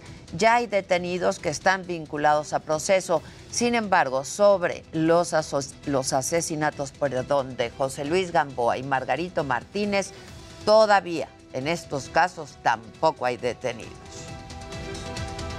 En el caso de Margarito Martínez, como lo dijimos, todas las líneas apuntan a un grupo criminal, pero por el cuidado de las investigaciones, la secrecía y la eficacia, todavía eh, no se ejecutan los mandamientos judiciales, pero se espera que esta semana eh, se empiecen a generar. Y el subsecretario de Seguridad también dio detalles sobre el caso, ¿se acuerdan de este bebé Tadeo que fue localizado muerto al interior del penal de San Miguel en Puebla eh, a principios de año, en enero? Hay cinco detenidos, ya están vinculados a proceso. Reveló además que hay servidores públicos involucrados y esto fue lo que dijo al respecto. Hay además 17 servidores públicos detenidos por eh, haber sido omisos en el cumplimiento de su responsabilidad. Vamos con más información de lo que ocurrió esta mañana en Palacio Nacional. Sigue mi compañero Misael Zavala. ¿Cómo estás, Misael? Buen día. Adela, buen día, buen día al auditorio. Pues hoy el tema de la Auditoría Superior de la Federación, el principal tema eh, que tocó el presidente Andrés Manuel López Obrador en las preguntas y respuestas que se le que se hacen en la conferencia de prensa mañanera. Al principio el presidente tomó muy bien esta eh, pues esta revisión de la cuenta pública del año 2020, ya que hay pues más de eh, 63 mil millones de pesos en irregularidades, dijo que se van a aclarar, pero ya después Adela respondió con una dura crítica a esta auditoría superior de la Federación sobre que en otros gobiernos no hubo sanciones ni se revisaron casos de desvíos o sobornos como los de las empresas Odebrecht o de OHL. En este sentido, pues cuestionó varias cosas el presidente López Obrador a la auditoría sobre cuántos funcionarios han sido sancionados o si acaso pues no vieron eh, pues toda la entrega que se hizo los reclusorios a eh, empresas particulares. Tampoco dijo que vieron eh, que se favoreció a medios de comunicación que construían hospitales ni mucho menos pues el tema de los sobornos a empresas como Odebrecht o incluso eh, pues los altos contratos que se le dieron a Iberdrola, pero pues ahora dijo que está el gobierno del presidente López Obrador, pues sí están viendo este tipo de situaciones, aunque bueno, dijo que hay que aclararse. El mandatario afirmó que en su gobierno no hay ladrones y que se van a eh, pues atender todas estas irregularidades encontradas en la revisión de la cuenta pública del año 2020. Incluso advirtió que se castigará a cualquier funcionario si se encuentran casos de corrupción o delitos en la administración pública federal. Y es que en esta revisión de la cuenta pública de la, Auditoría Superior de la Federación detectó probables daños al erario por más de 63 mil millones de, de pesos. En ese sentido, López Obrador detalló que, pues, eh, en donde sí hay denuncias por malos manejos es en la dependencia de seguridad alimentaria mexicana, en Segalmex, puesto eh, pues que la Autoridad Superior de la Federación detectó irregularidades por 8.6 mil millones de pesos. En la dependencia federal donde hay más irregularidades, dijo que también eh, pues se está haciendo una investigación a fondo desde hace seis meses en la Segalmex, ya que pues eh, hay casos de corrupción que si hay que atenderse en esta dependencia, dijo que se van a solucionar, se van a arreglar, ya que pues en su eh, en su administración pública eh, prácticamente pues no hay ladrones. También habló del caso de la de su hijo, dijo que eh, se mostró de acuerdo en que se le den curso a las denuncias e investigaciones contra José Ramón López Beltrán, por supuesto los conflictos de intereses por esta residencia que habitó en Houston, Texas. Durante esta conferencia de prensa mañanera, el mandatario nacional fue cuestionado sobre la posibilidad de que la Fiscalía General de la República abra carpetas de investigación contra su hijo mayor y también la esposa, Carolyn Adams, que habitaron esta residencia en los Estados Unidos y que pues está relacionada con un contratista de petróleos mexicanos. Dijo que el que nada debe, nada teme Adela, así que su hijo debe, perdón, debe de responder ante las autoridades si es que eh, hay una investigación de por medio y eh, pues eh, le prácticamente le dijo a su hijo José Ramón que él se abstenga de denunciar cualquier ilegalidad, sin embargo que sí responda ante las autoridades. Adela, hasta aquí la información. Muchas gracias, gracias Misael. Bueno, pues vamos a ver qué ocurre con esto. En más información, hay buenas noticias para los productores de aguacate de Michoacán. El Departamento de Agricultura de Estados Unidos ya decidió reanudar el viernes el programa de inspección de esta fruta en el estado. Esto después de haberla suspendido las importaciones el 12 de febrero por problemas de seguridad con uno de sus agentes. Y Ricardo Anaya, ex candidato presidencial, dijo que es preocupante que el presidente López Obrador diga suéltenlo cuando atrapan a un delincuente y diga acábenlo cuando un reportero revela algo que no le gusta y puso como ejemplo la liberación de Ovidio Guzmán, hijo del Chapo Guzmán, y los recientes ataques a periodistas. Dijo que se trata de un mundo al revés. En lugar de pedir que se investiguen los asesinatos de los periodistas, el presidente quiere que el Estado se dedique sí a investigar, pero los ingresos de un periodista. La violencia está imparable. Matan a 91 mexicanos todos los días. Y la violencia provoca tragedias humanas, mucho sufrimiento.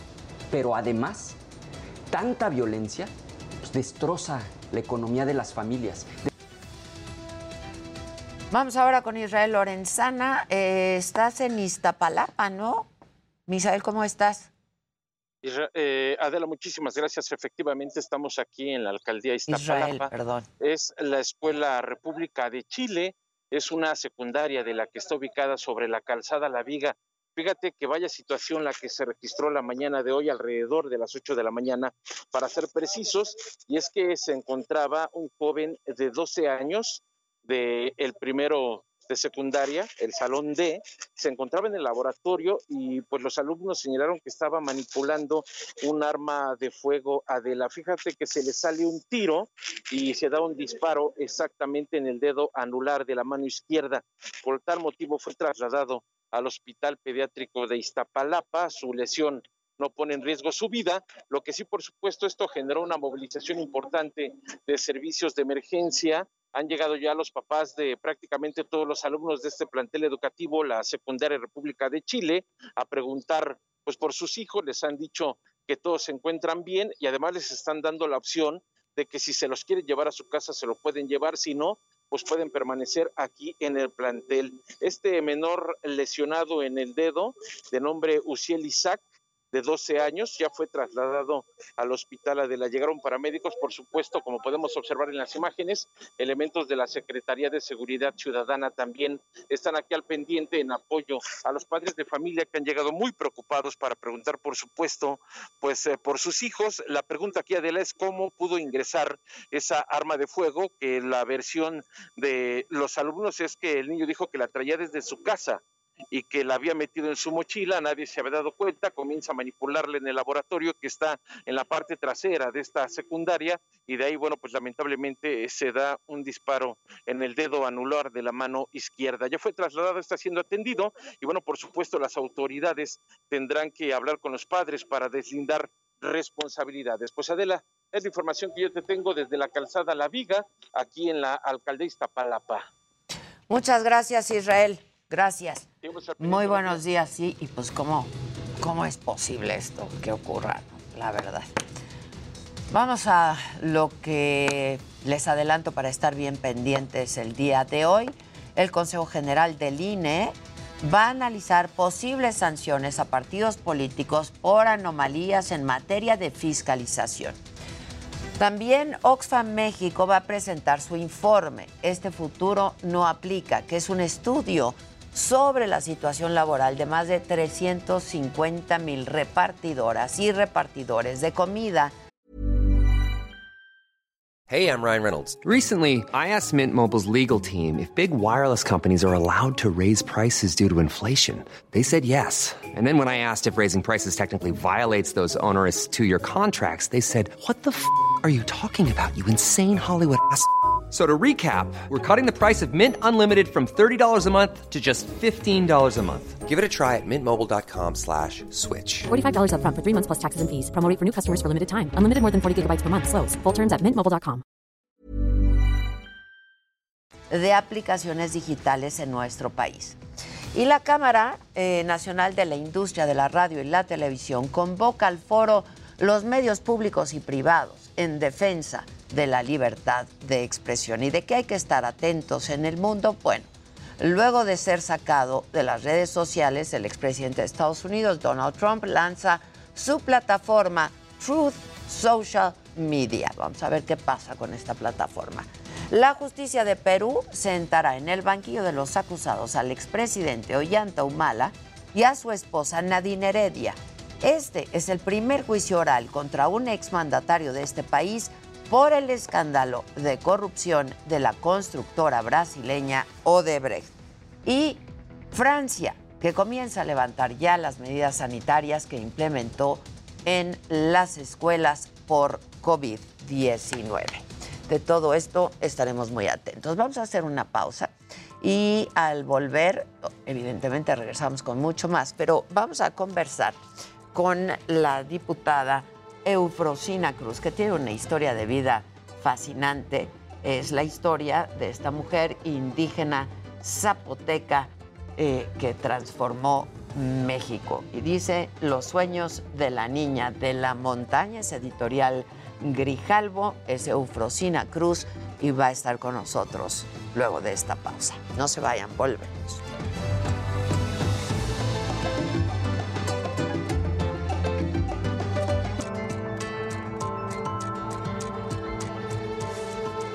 Bueno, pues a mí me da un enorme gusto tenerla hoy aquí con nosotros, esta mujer, la verdad, una activista, defensora de los derechos humanos.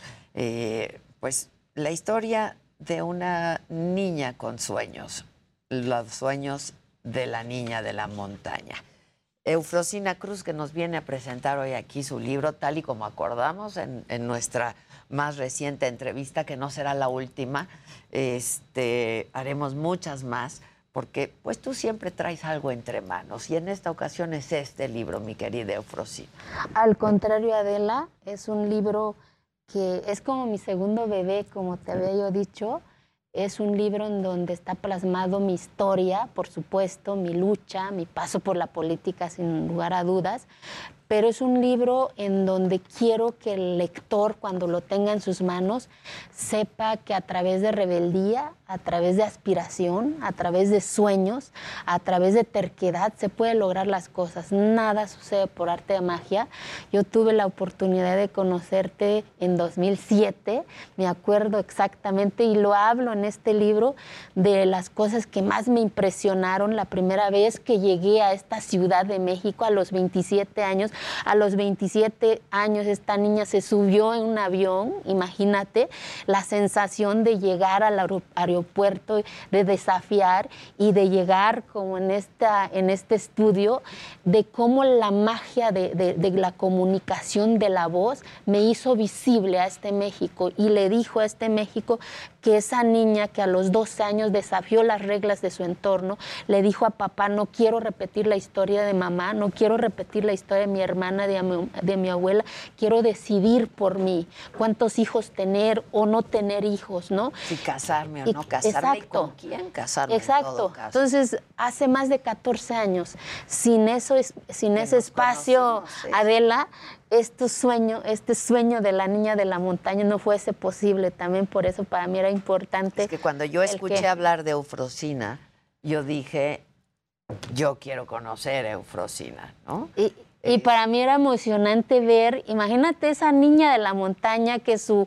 sueño era ir al cuarto de su maestro, que no sabía hablar pues, el español, y que su maestro era su aspiración de ella porque su maestro se ponía esa cosa que hoy se llama desodorante, crema y que su entorno de esa niña no había y que su cuarto de su maestro era el espacio más bonito que sus ojos veían y esa niña empezó a aspirar a eso, pero llegar a esa ciudad y dije, wow, sí existe eso que vi en el cuarto de mi maestro, ¿no? Esos dibujitos, esas paredes que se llaman edificios, ¿no?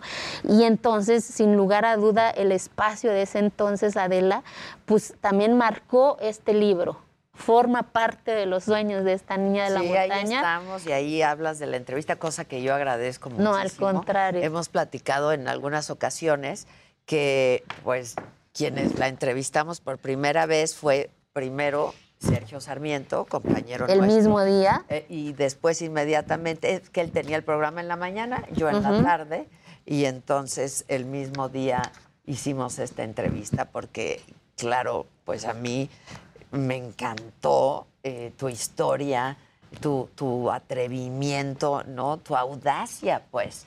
Y tu determinación, sobre todo, Eufrosina. La verdad, eso me parece que es bien importante.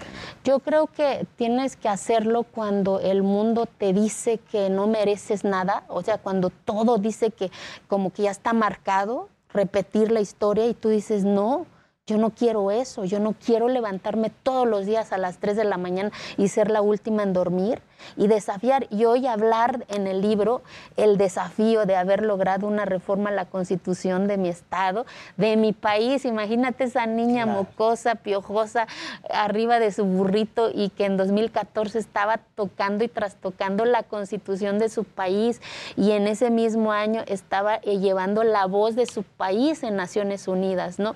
Y que le estaba diciendo a México y al mundo que, quiere, que se necesita reaprender a ver a las mujeres, reaprender a ver a los pueblos indígenas, que no somos grupos vulnerables, que no queremos subsidios, queremos estar en las tomas de decisiones y que también aspiramos y soñamos. O sea, los pueblos indígenas aspiramos y soñamos y que no queremos estar en en estos grupos vulnerables y que otros decidan por nosotros. De esto habla los sueños de la línea de la montaña. Y es que yo siempre he dicho, Frosina, y seguro estarás de acuerdo conmigo, que la pobreza tiene rostro de mujer. Por supuesto. Que en este país ser mujer es una triple condena cuando eres indígena también. Y cuando eres, eres niña. mujer, indígena, pobre, es una triple condena. Y niña es cuatro.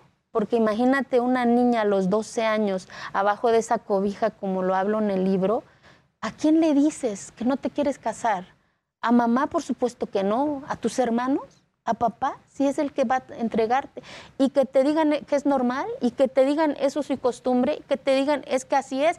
Pues no, así no es. Ese no es su costumbre. El uso y costumbre que defiendo y que yo hablo ahí es mi cultura, es mi Eso es lengua, es, otra cosa, claro. pero no la violación a los derechos humanos y que no son casos esporádicos.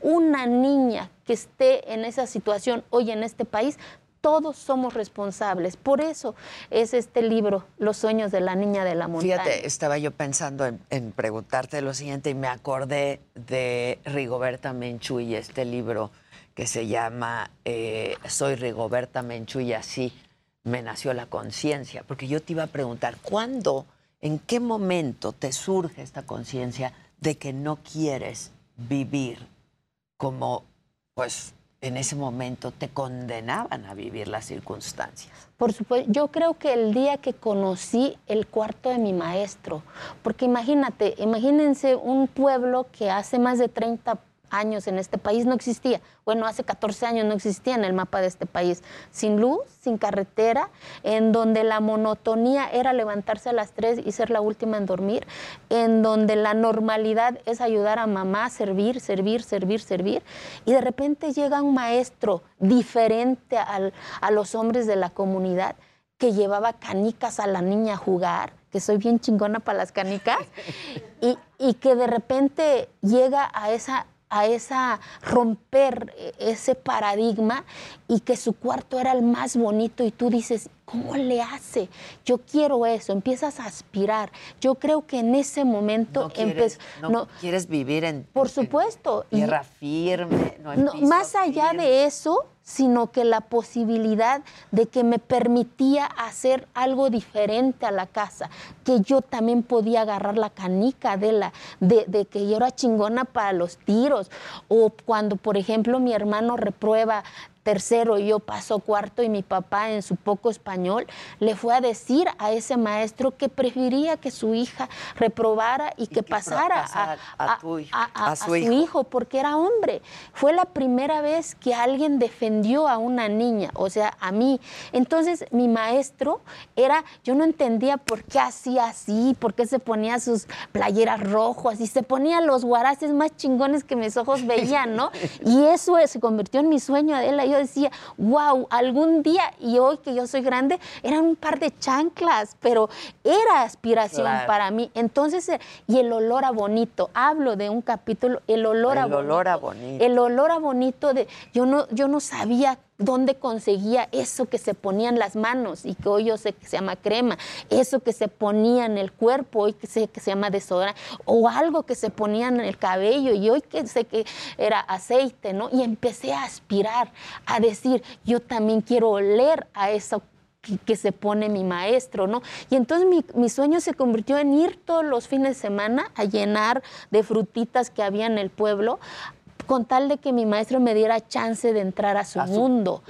Pero estoy segura también, Adela, si no hubiese sido eh, homosexual mi maestro, no me hubiera dado chance, no me hubiera enseñado a ser libre, a, a defender lo que soy. Porque él era Porque era diferente. Y, y estoy segura que también en su entorno quizás vivía también cierta opresión y llegaba a esa montaña invisible, pues y como nadie sabía que era ser homosexual, sentía libre. se sentía libre. Entonces, cosas y contrariedades, ¿no?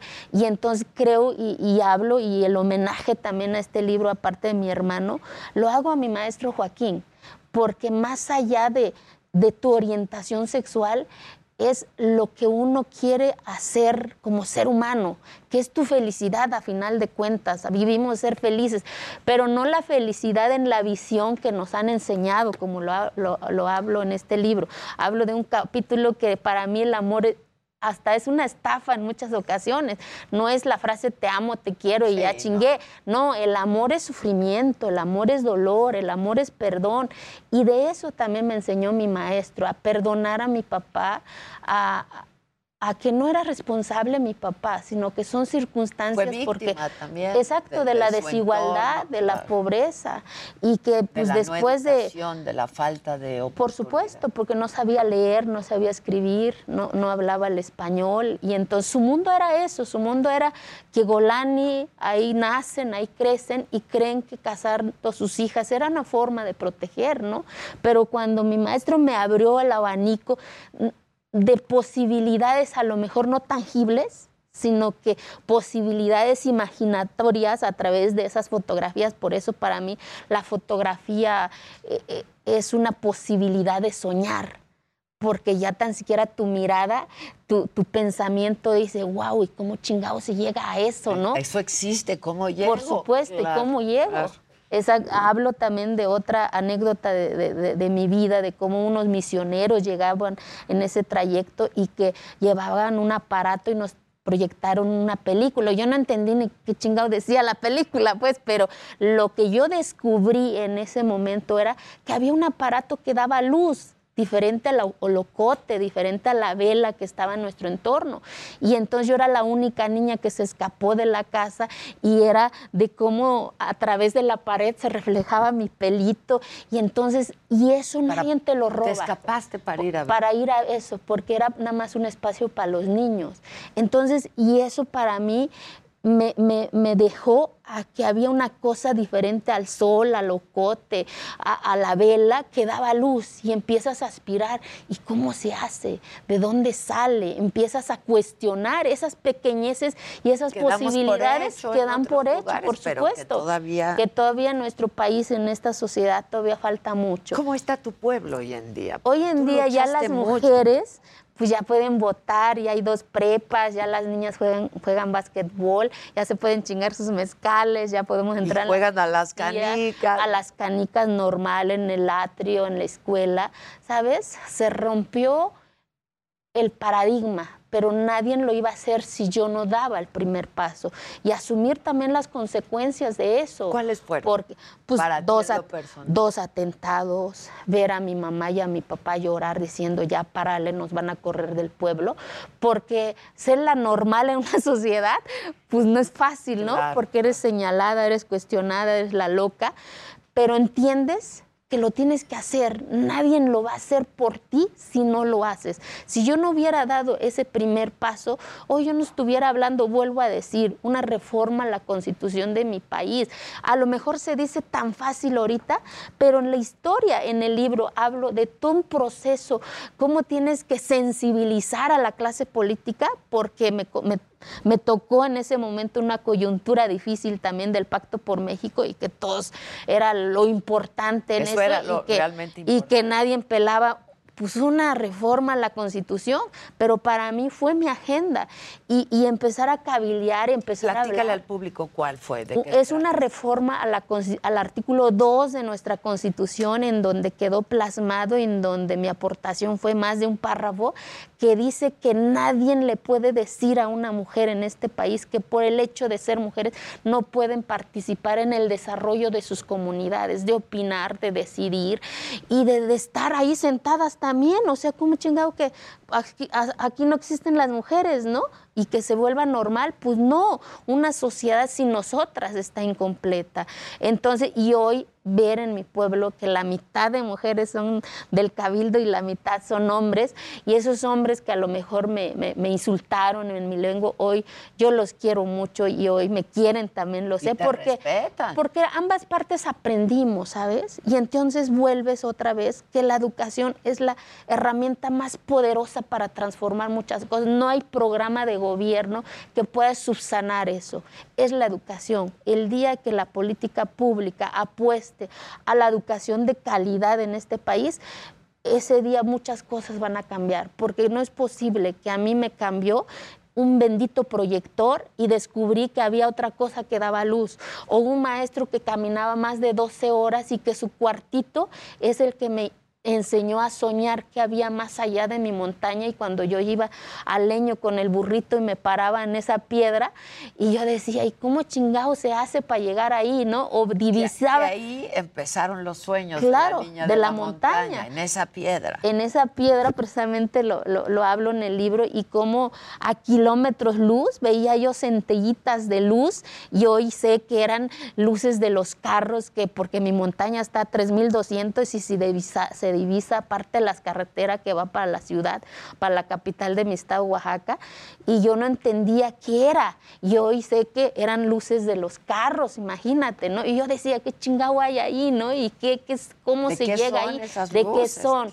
Y, y, y eso es lo que yo hablo en este libro, Adela. Yo quiero que las personas, ojalá que nos lo permitan, que me permitan que tengan y me hagan el honor de tener este libro en sus manos, que sepan que a pesar de la adversidad, a pesar de lo adverso que puede ser el mundo, a pesar de que el mundo te diga, estás loca, ¿cómo chingado piensas hacer eso, no? O, eso es imposible todo es posible. Y a partir de ese momento estaba yo revisando a ver qué decía pues las personas que que nos están acompañando vía redes sociales y dicen, por ejemplo, admirable mujer, si así pensaran los diputados y senadores, este sería otro país, este, y, y muchas más comentarios en ese, en ese sentido, ¿no? Y están preguntando que cómo se llama el libro, vuelvo a repetir, Los sueños de la niña de la montaña, la niña es Eufrosina Cruz, fue Eufrosina Cruz. Está en Amazon. Y está en Amazon también. y lo puede, y está, bueno, a la venta en todas las librerías y en digital también, ¿no? Es editorial Grijalvo. Eh, y, me, pongo a pensar también cómo empezó a ser tirante quizá la relación con tu propia familia, porque también eh, este libro empieza eh, y toda la historia a partir de la muerte de tu hermano Eufrosina. Exactamente, hablo precisamente, primero empieza una pesada caja de sueños, ¿no? De cómo esa noche que salí de mi tierra a las 2 de la mañana y vuelvo a revivirlo, como un día antes mi mamá en silencio hizo mi, mi, maleta, según ella, en cajitas porque no había mochila en ese entonces y puso mis mejores, me, puso mis mejores ropitas, ¿no? Y en silencio total y recuerdo muy bien el valor de los 100 pesos, como de, esa bolsita de nylon me puso los 100 pesos. No le he preguntado qué pasó después, pero me debo de imaginar su dolor, ¿no? De, de soltar a su hija sin saber también hacia dónde va, ¿no? Hacia dónde iba. Y, y, y luego pues la muerte de mi hermano, ¿no? Quizás si, si hubiese estado una clínica, mi hermano estuviera hoy con nosotros, ¿no? Entonces, pues yo creo que de esas adversidades que te van marcando te, te hace más fuerte y, te vas revelando a esas circunstancias. Te revelas a papá, te revelas al hermano que dice cómo chingado va a seguir a la cancha. Todos los chamacos de nuestra edad hablan de nosotros, que no te decimos que, estés quieta. Y pues la chamaca loca jugando básquetbol y era la única en el pueblo, ¿no? Y hoy ver a las niñas jugar básquetbol de manera normal, dices, vale la pena romper paradigmas que a veces la sociedad nos impone.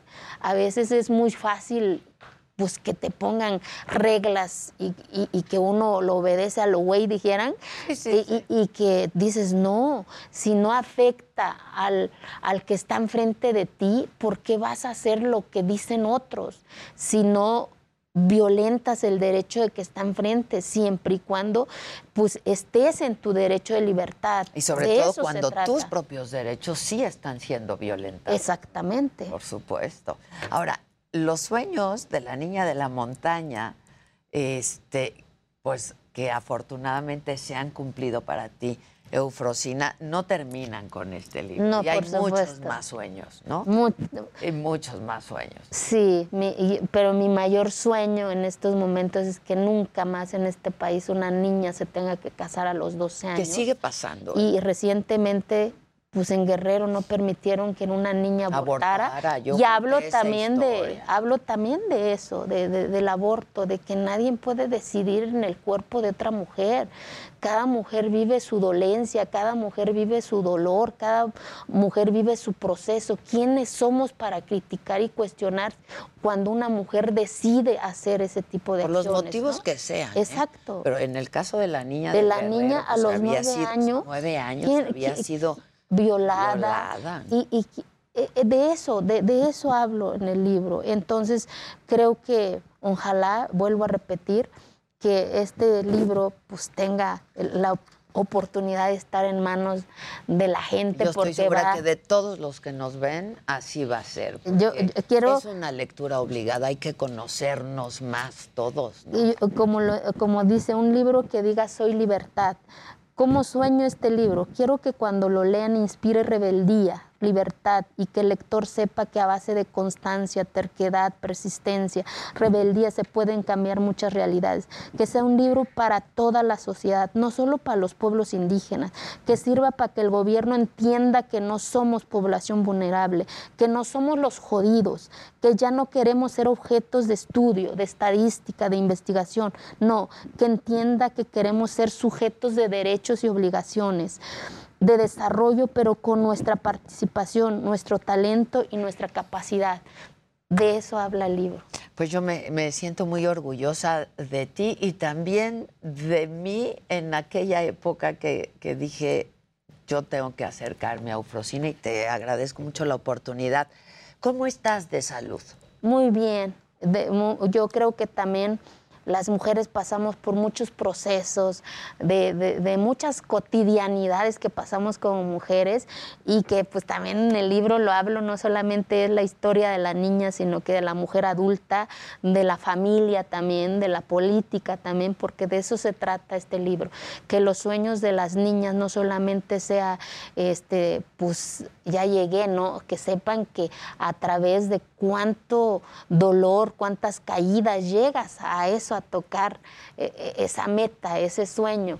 Y, este, y, de salud, pues ya estoy en un proceso de salida de un cáncer que, me tocó vivir. ¿Cuándo te lo este, diagnosticaron, Neufrosti? Hace como cinco, cinco meses. Entonces me lo detectaron en su primera etapa. Entonces, decir también en el libro, también lo hablo, de que tenemos que abrazarnos las mujeres, escuchar nuestro cuerpo, porque el cáncer de mama y cáncer de la matriz sigue siendo la primera causa de muerte de nosotras las mujeres en este país, porque son enfermedades silenciosas, que si no escuchamos un dolor, eh, si no acudimos a nuestro papá Nicolau, a nuestra mastografía, nos puede robar la vida. Entonces hoy también quiero esta niña de la montaña les dice a las mujeres que no tengan miedo, que vayan porque nadie lo va a hacer por nosotras también si no nos abrazamos. en muchos de estos pueblos como el tuyo, eh, hay mujeres que no tienen la oportunidad para hacer. Y, es romper por distintos, motivos. porque pues a veces porque la, ve, la va a ver otro señor, otro hombre, entonces decirles... Marido no la Por supuesto, entonces son muchos paradigmas culturales que todavía falta por romper. Entonces, pero pues nos falta mucho camino, Adela, para que los sueños de la niña de la montaña siga sucediendo. No te olvides de ese sueño del que hablamos en aquella más reciente entrevista. No sé, pues, hay cosas que yo sí puedo decir, ¿no? Este, eh, ¿Sientes que te jugaron chueco? No. Eh, tú siempre has querido ser gobernador. Sí, por supuesto. y, sigue, vas a seguir luchando. Y, es parte de mis, mis, objetivos, ¿sabes? O sea, eh, los sueños está involucrado muchos objetivos. O sea, uno de mis objetivos es eso, ¿no? Hoy no se dio el momento, pero este, los sueños de la niña la montaña sigue. Creo que hoy este es el proyecto más importante de mi vida, que es mi libro, es mi segundo bebé, la cual tengo que cuidar también para que quien tenga esa, e, ese honor eh, para mí, que lo tengan en sus manos, sepa que, no tiene nada que ver con un proceso político, digamos, sino que es un libro que me costó más de dos años escribirlo, porque también escribir tu historia es, muy complejo, Adela. Doloroso. Doloroso porque luego yo, vuelves a vivir y dices, no manche, no me acordaba de esto, ¿no? Y las lágrimas. Entonces fue también un proceso de sanación de mi parte también, eh, de, abrazarme en los momentos difíciles en donde abracé mucho a Frosina de niña, ¿sabes? A través de este libro. Eh, platiqué mucho con ella, le dije que fue la niña más valiente, más chingona y que no lo hizo mal, lo hizo bien y que me siento muy orgullosa de ella. Entonces, por eso también decidí en este proceso cuidar mucho a esa niña, porque fue mucho dolor, fue mucho, mucha soledad a sus primeros años, ¿no?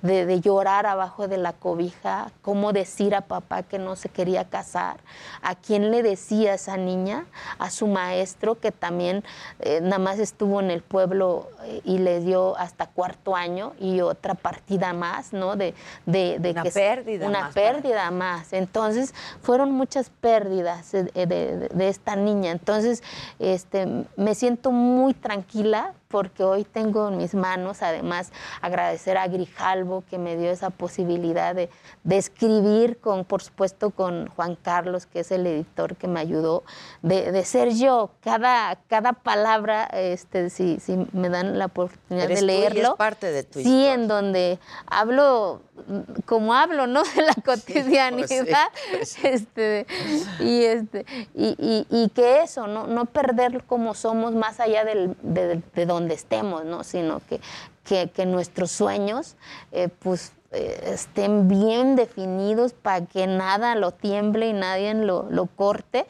porque es muy fácil también caer en el camino. Es cierto. Y sobre todo este camino que elegiste, ¿no? Sí. Es, es muy difícil.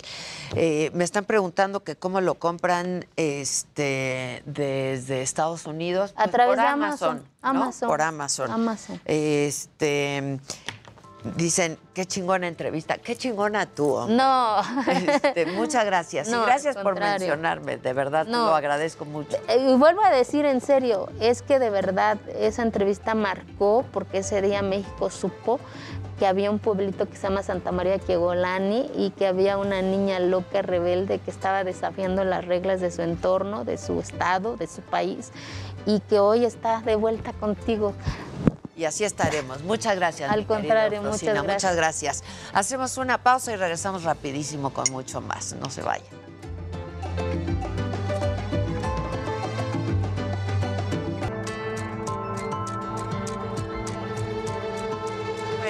Pues vamos a pasar a otro tema y a otros temas súper interesantes que ya saben que a quien me lo dijo Adela, ese tema nos trae y particularmente a mí muy interesada y muy sorprendida. Yo no dejo de sorprenderme de esto del metaverso. Y nos acompañan José David Roa Santana y José David Roa Farías son creadores del primer club de comedia en el metaverso. ¿Quién es JD? ¿Quién es David? A ver, mejor ustedes expliquen. Si el abuelo se llamaba ah, igual o cómo era el tema, ¿no? Y mi papá también. Exacto. Sí, sí, falta de creatividad. Es que son hermanos de diferente madre. Exacto. Mismo papá, diferente madre. Mismo nombre. Mismo nombre. Oye, Vaya, vaya. están haciendo un proyecto juntos. Y están haciendo un proyecto. ¿Crecieron juntos? No. No. porque pues cada uno de ustedes se quedó con su propia mamá. Exactamente. No hay otro, ¿verdad? No, otro José David. no. Otro José David No, ya mi hijo no se llama David Daniel. Entonces ya cambiamos. Ok, ya, ya cambiamos, ya cambiaron. cambiamos. Y, y tú todavía no, todavía todavía. Ok. Cuéntenos un poco de qué, en qué consiste esto. Mira, el Comedy Monster Club eh, es el primer club de comedia NFT del mundo. Nació en México. Yo tengo 18 años viviendo en México. JD tiene 4 años ¿De viviendo en dónde México. son originarios? De Venezuela. De Venezuela. Ok. Mi mamá es mexicana, entonces también ya mexicano. Ok. También ya mexicano. Y, y nuestro tercer socio se llama Bobby Comedia. ¿sí? Ok. Entonces él es el comediante, tiene 15 años haciendo stand-up comedy, tiene 6 años viviendo en México. Nos reunimos, salió la idea y la lanzamos en menos de dos meses. ¿no? Ah, Sí, o sea, lo lanzamos el 22 de noviembre. Ahora, ¿qué es esto del Comedy Monster Club? Porque también es el primer club NFT de comunidad en Latinoamérica, ¿sí? Entonces, básicamente es una membresía y nosotros, o el propósito del club es darle la mayor cantidad de beneficios experienciales, materiales y económicos a nuestros monsters, mientras unimos a Latinoamérica a través del humor. ¿sí? Entonces, ¿qué es eso de NFT? Yo creo que JD es la persona ideal Ok. para, que, para que te diga qué es eso del NFT. Creo que era un buen comienzo. Comen- comenzar por ahí. Pero bueno, para ponerlo de forma muy sencilla, un NFT es cualquier activo digital que tengas, una foto, un video, una canción, lo que sea, Cualquier contenido. cualquier contenido, pero está unido a un certificado o un contrato digital que le da autenticidad. Funciona igualito que con las piezas de arte, cuando vas a una galería, lo que le da valor a ese cuadro es ese certificado que dice, esto es una pieza original. ¿ok? Como estamos transicionando de la web 2 a la web 3, ¿qué es esto? Ahorita en la Web 2 nosotros, usuarios, creamos contenido y lo consumimos. Pero hay una plataforma que lo centraliza y lo monetiza. YouTube, Spotify, Instagram. Gracias a estos contratos inteligentes y a esta tecnología, estamos transicionando el momento que tú como creador puedes monetizarlo directamente. Exacto. O sea, tú se lo puedes vender directamente a tus usuarios porque ya saben que fue creado por ti. Ya no necesitas una plataforma que diga, esto lo creaste tú. Exacto, que eso es de un poco lo que hemos venido hablando nosotros, ¿no? Ahora, lo que está bien interesante es que, eh, digo, hay normalmente cuatro usos los NFT, o sea, que es tal cual como un objeto de arte, como un objeto para videojuegos, está también para usarse como boletos, pero para membresías son bien poquitos y ustedes se aventaron a hacerlo en esta, en esta modalidad. Sí. Te comento porque yo fui early investor en Bored Apes Yacht Club, ¿sabes? Los changuitos, no sé si los has visto. Sí, claro, claro. Que Neymar tiene uno, Jimmy Fallon tiene uno. Este modelo de comunidad, ellos lo hicieron un poquito como Soho House, querían hacer un club de networking. Muy exclusivo. Exactamente, enfocado en la vida real y en el metaverso. Han tenido fiestas privadas, compraron un nightclub en Miami que solo vas a poder entrar si tienes uno de estos monos. Ok. Pero su enfoque iba más allá, de que ya big players como Facebook, se cambia el nombre a Meta, ya sabemos hacia dónde va la cosa, vamos a vivir cada vez más en ese mundo virtual y ellos querían ser el primero ahí. Como invertí temprano en ellos, vi como el potencial que había detrás de estas comunidades y nadie está mirando a Latinoamérica. Por eso, como comenta David, conocimos a Bobby Comedia en una industria tan bonita como la El humor. comedia, sí, que, Ah. que además es un producto que nos permite hacer este intento de unir a Latinoamérica a través de un- una misma marca. Y bueno, aquí estamos. Está increíble. ¿Cómo se suscribe uno? Es que yo no ¿Cómo parece? Tienen 10.100 NFTs coleccionables, ¿cierto? Correcto. ¿Cuál es el precio de cada uno? ¿Van subiendo los precios conforme pasa el tiempo? ¿O ¿Cómo, cómo funciona? No. Eh, lo pueden comprar a través de la página web, comedymonstersclub.com, y lo puedes comprar de dos maneras. Eh, con cripto, con Ethereum. El precio del token está en Ethereum, entonces hoy vale eh, 300 dólares, mañana vale 270 dólares, pasado mañana vale un poco más. Eh, cuesta .10 Ethereum, ¿sí? 0.10 Ethereum, y lo puedes comprar con cripto o lo puedes comprar con tarjeta de crédito de débito ¿Y qué compras? compras es un certificado digital que básicamente es una imagen que tiene un monster, ¿sí? Tienes un monster, tienes diferentes fondos y dependiendo de la rareza de ese monster, eh, son los beneficios, ¿sí? Entonces tú compras ese, esa imagen que atrás tiene un certificado digital, un contrato inteligente y lo vas a tener en tu wallet de criptomonedas, que una de las más utilizadas es Metamask. Ok. Ahora, pero eso hace referencia, digo, eso es como si yo comprara el boleto, ¿no? Pero hace referencia a la suscripción de lo que estoy, de lo, de lo que estoy, de la membresía, ¿no? Exacto. Ahora, lo que sí leo aquí es, dice, mientras más etapas del roadmap se desbloqueen, mayor será el valor de tu monster. O sea, sí va aumentando el valor de tu, de tu monstruo o de tu NFT. Sí, los NFT, o sea, ahorita estamos Sí, pues en... hay algunos que se han vendido en cuánto. Sí, no, los- Bueno, los Bored Apes. Esto ta- también por eso surge el proyecto. JD compró un Bored Ape en 7 mil dólares y ahorita el más barato cuesta 350 mil dólares. Entonces en ese momento yo dije, bueno, acá hay una oportunidad interesante.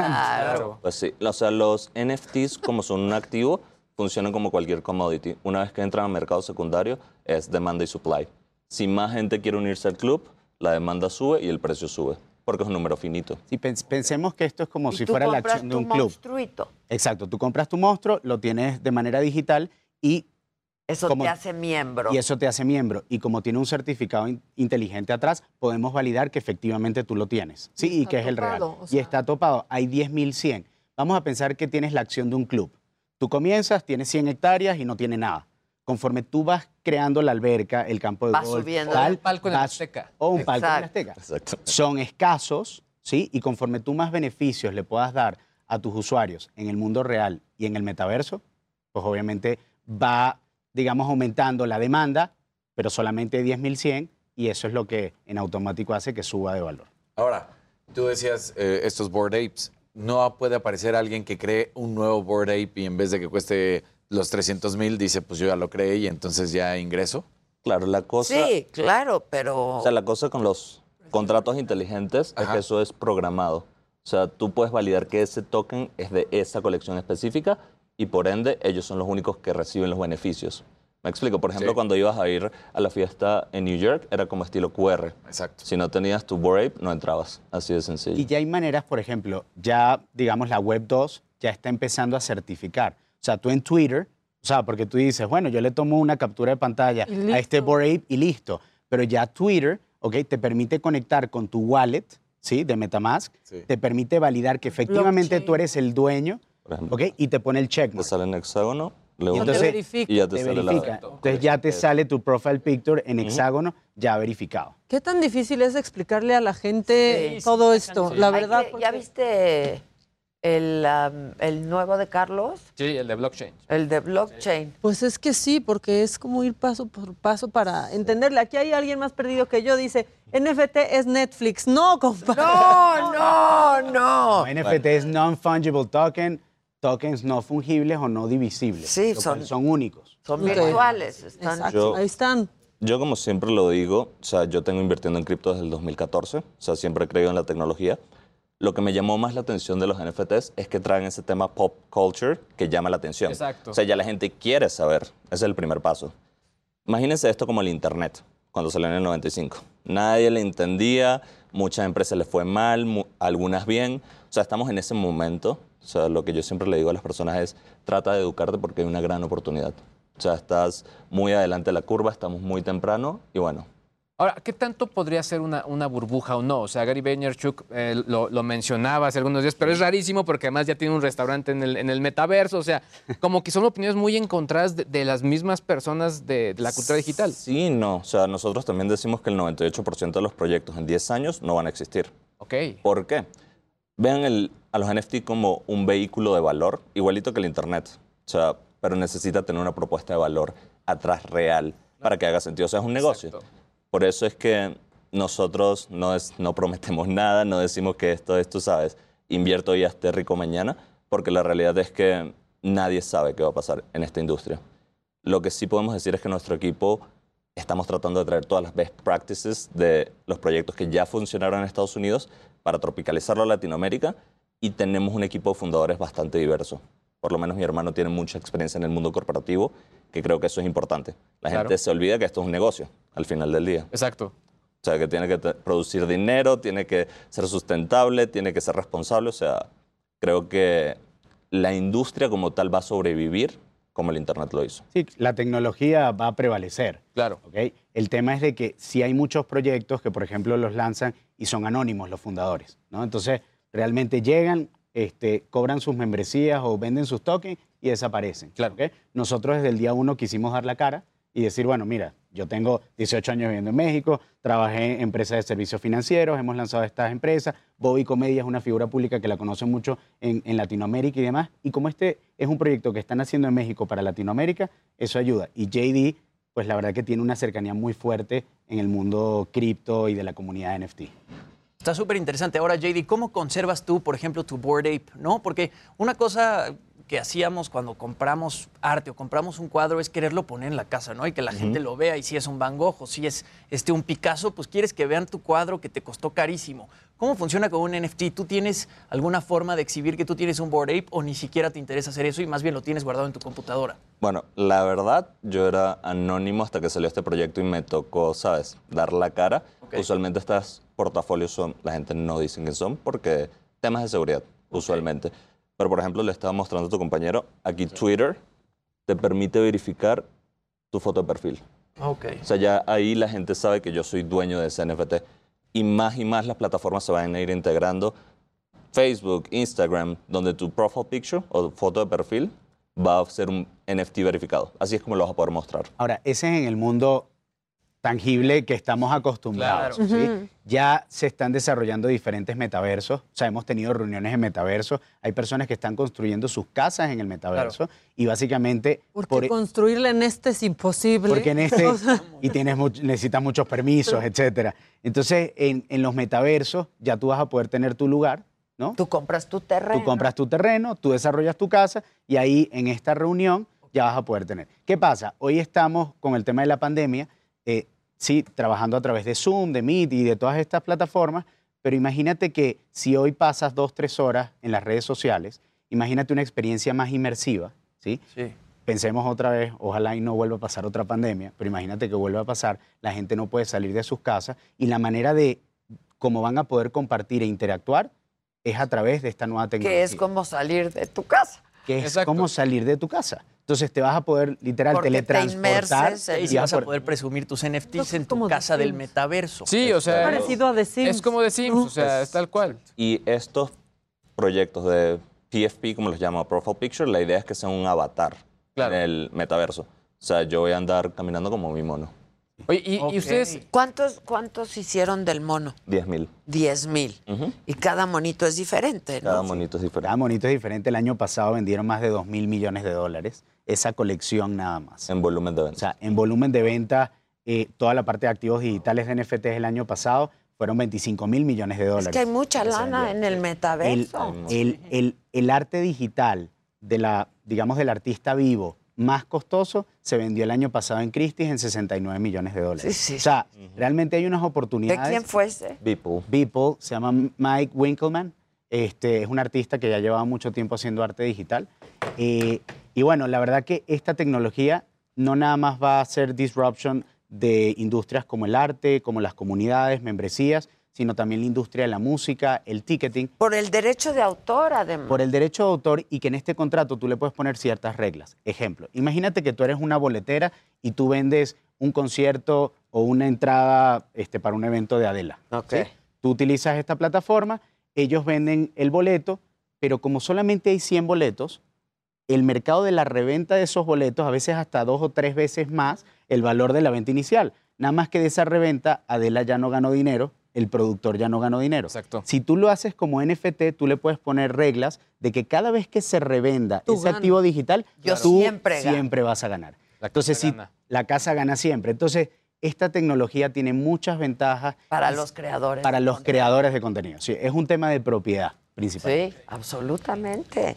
Oye, ahora, y el. Porque si tú tienes un cuadro, ¿no? Sí. Tú compras un cuadro de un artista y luego lo vendes y hay un sobreprecio, ¿no? Hay una ganancia determinada. Ahí el artista no gana nada. No gana absolutamente Nada más el que lo vende. Con esto siempre va a ganar cada vez que se revenda. Cada vez que se vende. Cada vez. Es De manera asunto de perpetua. regalías, digamos. Exacto. Justo, ¿no? Y justo, porque luego las regalías sí. Y con el tema de ciberseguridad, ¿cómo haces para que tu NFT esté, pues evidentemente en un lugar seguro, ¿no? Que no te hackeen la máquina y de repente te roben el NFT que ya cuesta 350 mil dólares. O sea, la recomendación es tener un cold wallet. Un cold wallet es una wallet que no conectas a ningún sitio y usa un hard drive, o sea, usa como un pendrive para poder autorizar las transacciones. Un USB inteligente. Exacto. Ahora, Qué bueno que traduciste. Sí, sí, Gracias, tratando de USB otra cosa que no entiendo. En este Yo ya justo te iba a decir, ¿me traduces, por A favor? ver, sí, en, sí. en algún punto, o sea, explicar Bluetooth era de todos los días. Sí. Ahora ya dices, oye, ¿qué es Bluetooth? La gente Y ya, entiende qué es Wi-Fi. Pero yo creo que también estamos entrando a un nuevo, eh, eh, digamos que elemento o fase del aprendizaje digital. Porque todos estos procesos de seguridad que va- van a ser forzosos que nos tenemos que meter, pues tenemos que aprenderlos, tenemos que aprender cómo usar todo esto, cómo poder proteger inversiones, etcétera, etcétera, etcétera. Ahora, yo tengo la duda de, ustedes dicen que han tenido varias juntas con muchos, eh, digamos que, desarrolladores de metaversos. Desde su perspectiva, ¿quiénes son los que van más avanzados? Pues a mí me gusta mucho Sandbox, creo que es el más práctico, el que tiene un uso de caso más real ahorita, pero ya con Facebook creando el suyo, creo que hay que ver, hay Sí. que ver cuál va a ser la Sí, por ejemplo, Sandbox fue el metaverso el año pasado que más ventas tuvo. Se vendieron 400 millones de dólares de propiedades. Por ejemplo, hay personalidades como Snoop Dogg, que tiene una parte bastante grande. Y sobre todo, que también tenemos que ser realistas con el avance de la tecnología y la accesibilidad para las personas del mundo tradicional. ¿sí? O sea, estos Oculus te valen 300 dólares, ¿ok? Pueden tener una buena resolución, pero tienes que tener un buen sistema operativo y además tienes que tener buena conexión a Internet. Entonces, conforme pase el tiempo, la y realidad... espacio, porque ya luego se golpean mucho. todos. Exacto. No, no, no, pero la, la realidad es que Sandbox tiene una resolución de Roblox estilo Lego, ¿sí? En donde básicamente no es la resolución real a la que nosotros quisiéramos estar, pero Sandbox es, es uno de los más utilizados. Decentraland es el segundo que yo les diría que sí tiene un poco mejor de resolución, pero todavía la tecnología de realidad virtual le quedan muchos años todavía para desarrollarse. Ah, ahora, eh, eh, creo que algo que también se, se puede interesante, sobre todo para que la gente entienda es, ok, tiene un valor, pero ustedes también ofrecen algo, ¿no? Dentro de esto, que obviamente es ahí donde entra la parte de comedia. ¿Qué es lo que ofrece, un poco para que nos quede claro? A ver, yo compro el NFT, pero ese NFT es una suscripción que me da algo. ¿Qué es lo que gano cuando, cuando compro esto? Ok, ahorita nuestra propuesta de valor está muy enfocada en la comedia. Somos Comedy Monster. Ahorita, exacto. 100%. Lo cool de este tipo de proyectos es que no es un bien terminado, no es como que yo te estoy vendiendo una laptop. Al final del día nosotros tenemos una comunidad que ya va a ir tomando decisiones y nuestra propuesta de valor va a ir migrando dependiendo de lo que quiera nuestra comunidad. Hoy en día estamos enfocados en shows presenciales, shows de streaming, en híbridos. Tenemos una fundación que ayuda a comediantes, ayuda a propuestas que quieran mejorar el mundo a través del humor, como payasos de hospital. También tenemos un podcast privado. O sea, nuestra propuesta está en nuestro website. Si quieren revisar el roadmap, ahí va a estar todo. Pero repito, eso es algo que va cambiando todos los días. Si nuestra comunidad nos dice, mira, puedes meterle un tema de música, le metemos un tema de música. Claro. O sea, al final del día estas comunidades lo más chévere es que son descentralizadas en la mayoría de las tomas de las decisiones. Y el festival, que una de nuestras propuestas es que vamos a tener un festival durante el 2022, 2023 y 2024. ¿sí? Ok. Festival de comedia va a ser bastante grande y va a ser híbrido, tanto presencial Como en el metaverso. Como en el metaverso, exactamente. Oye, una duda, ¿hay algo que esté protegiendo a, a la persona física, por ejemplo, cuando entra al mundo digital? Digamos, ahorita que decías, tú vas a ser un board ape en, cuando estés ¿no? en el metaverso. ¿Qué tal que alguien quiere utilizar la imagen de Maradona? Digamos, Maradona ya falleció, ¿no? Entonces, ¿no correspondería a la familia? ¿Alguien puede utilizar la imagen de Maradona y ser Maradona? O en este caso, la mía, que alguien agarrara y se metiera como Daniel y no soy yo. Te digo algo, la industria tiene que madurar muchísimo, tomando un poco tu comentario antes, que es difícil que la gente entienda. Claro. Si es difícil y es responsabilidad de la industria um, solucionar problemas como este, porque sí pasan. O sea, esto como es una industria anónima que no requiere... Claro, pues pasa en. Twitter. Sí, Claro. O sea. No, o sea, no, ya nos ha pronto- platicado Luis temas de acoso en el metaverso. Y hemos visto también que, que la- las mismas empresas siguen aprendiendo y reaprendiendo los usos y obviamente las buenas, eh, digamos, normas dentro de todo esto.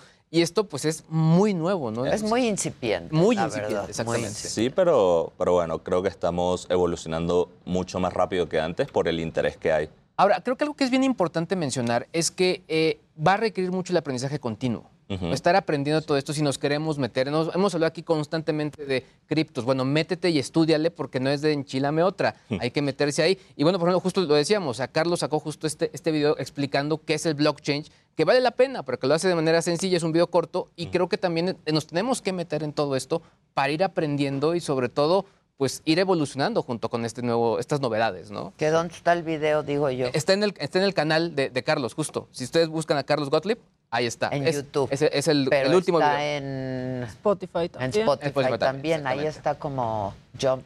Jumpstart. Jumpstart. Exacto. Jumpstart, que habla de todas estas pues, este, emprendedores y gente. ¿Tienen, ¿Hay gente que ha invertido con ustedes o cómo Sí, funciona? sí. ¿Cuál es el modelo de negocio? El, el modelo de negocio de este tipo de colecciones es muy diverso. ¿sí? Eh, una de las, eh, de las maneras como se financia el proyecto, vamos a pensar lo que es como una preventa. Conforme se van vendiendo los tokens, tú vas liberando los beneficios a los miembros. ¿sí? Al día de hoy tenemos el 65% del proyecto ya vendido. ¿sí? Se han vendido más de 6.600 tokens ¿sí? del Comedy Monster Club y quedan 3.500. Así que si no se apuran, se acaban. Pero después lo vas a poder comprar en el mercado secundario en plataformas como OpenSea. ¿Sí? OpenSea actualmente es el marketplace, digamos que es el, el- el Amazon, ¿no? Donde tú puedes comprar las diferentes colecciones de NFTs, ¿no? Pero de alguien que ya es dueño, porque se acaban. Exacto, de alguien que... O sea, si Eh, quieres ya- de esa colección, exacto. Ese ya sería el, El segunda mano. ganando. claro, El segunda mano. Claro. Sí, pero por ejemplo, este tipo de colecciones, eh, el merchandising es una, es una parte de, de económica importante para los proyectos. Puedes hacer eh, eh, films, puedes hacer este, acuerdos con marcas. Por ejemplo, Bored Apes hizo con Adidas, Gucci ha sacado. Por cierto, cosas. sus tenis, ¿qué onda? eh? Están bien padres. También padres. Bueno, di quién nos ayuda con esto, porque, porque es otro mexicano que la verdad que, ¿Que los pintó? Sí, se llaman Viking Studio. Ellos quieren ser una de las primeras marcas de ropa que hagan merchandise personalizado y esté verificado. O sea, como que si tú tienes este NFT, yo te puedo desarrollar ropa con ese NFT. Órale, qué cool. Sí, es un chavito, la verdad, bastante emprendedor. Está en Monterrey, ¿verdad? Monterrey, sí. Viking se llama. Viking Club. Viking Club. Ujú. En NFT También padre. En NFT también. Yo hace un rato me fijé en los tenis, claro. Y a ustedes los encuentran rápidamente en la dirección, la plataforma, donde pueden saber más y La etcétera. página, la página comedymonstersclub.com. Ahí viene toda la información, viene un video, se explica bastante bien, incluso hasta el proceso de compra y todos los beneficios que puedan tener. Y bueno, las redes sociales. Bueno, mis redes sociales son JD piso bajo NFT 48 y bueno, todas están en la página web, de todas maneras. Sí, yo, David, NFT Invest, también en Twitter. Ese está más fácil. Sí, exacto. Sí, no, por eso dije que está en la Exacto. Pues muchas felicidades. Yo no dejo de admirarme. La verdad es bien sorprendente. No, bien muchas gracias. sorprendente. Muchas al gracias. contrario. Gracias. Y al agradecidos por la contrario. invitación. No, hombre, al contrario. Vamos a hacer una pausa y regresamos con más. No se vayan.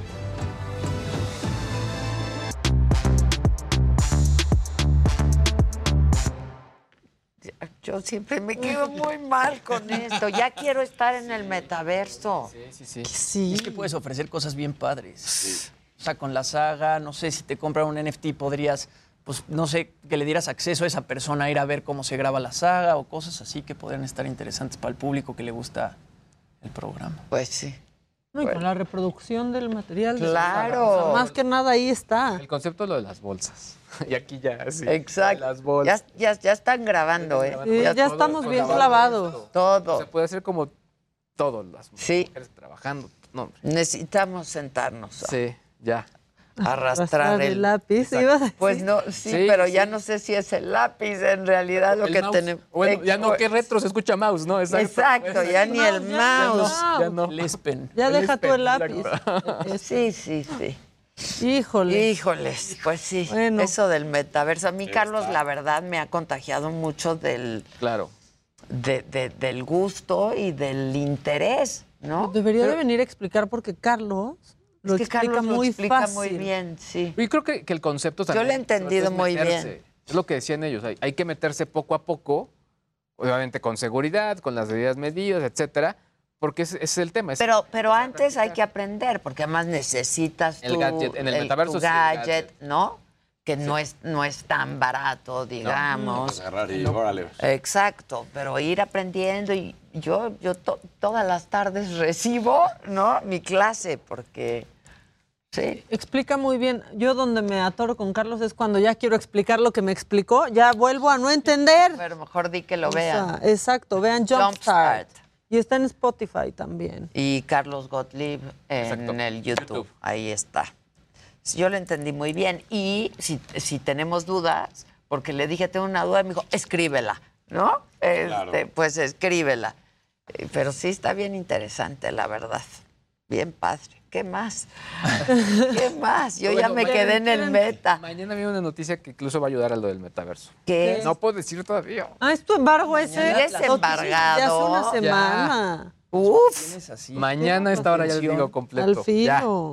Ay, Dios. Ay, No, ¿quieren, ¿quieren cositas macabronas? Pues sí. Bueno, pues sí, está bien. Ya para, para acabar de enojarnos, es que fíjate que como que algunas autoridades o políticos y así ya hemos visto andan muy enojados con la prensa. Y ese es el caso del director de Protección Civil de Acapulco, que pues ves que hubo un fin de semana difícil en Acapulco, pues el director de Protección Civil se enojó mucho. ¿Por qué? Porque la prensa hizo su trabajo, que es preguntar. Vean cómo reaccionó. A ver. Dejamos No, planchado. no, ahorita, ahorita, ahorita, ahorita. No, dejamos planchado. No, pero retírese pues, porque Digo, porque que me está preguntando- me está preguntando a el mí. distanciamiento social se lo voy a agradecer. Sí, pero me estás preguntando eso, a mí, sí, yo te pero hágase para preguntando a allá. ti. Por eso a ti, hágase a ti para te allá. voy a A mí no me señale, ¿eh? Sí. A mí no me señale. Sí, porque tú me, tú me Por a eso, mí. yo le estoy preguntando. No, yo le estoy preguntando. ¿Por qué andarán agarrando tanto valor? Ya, ya. Porque fíjate que traigo otro.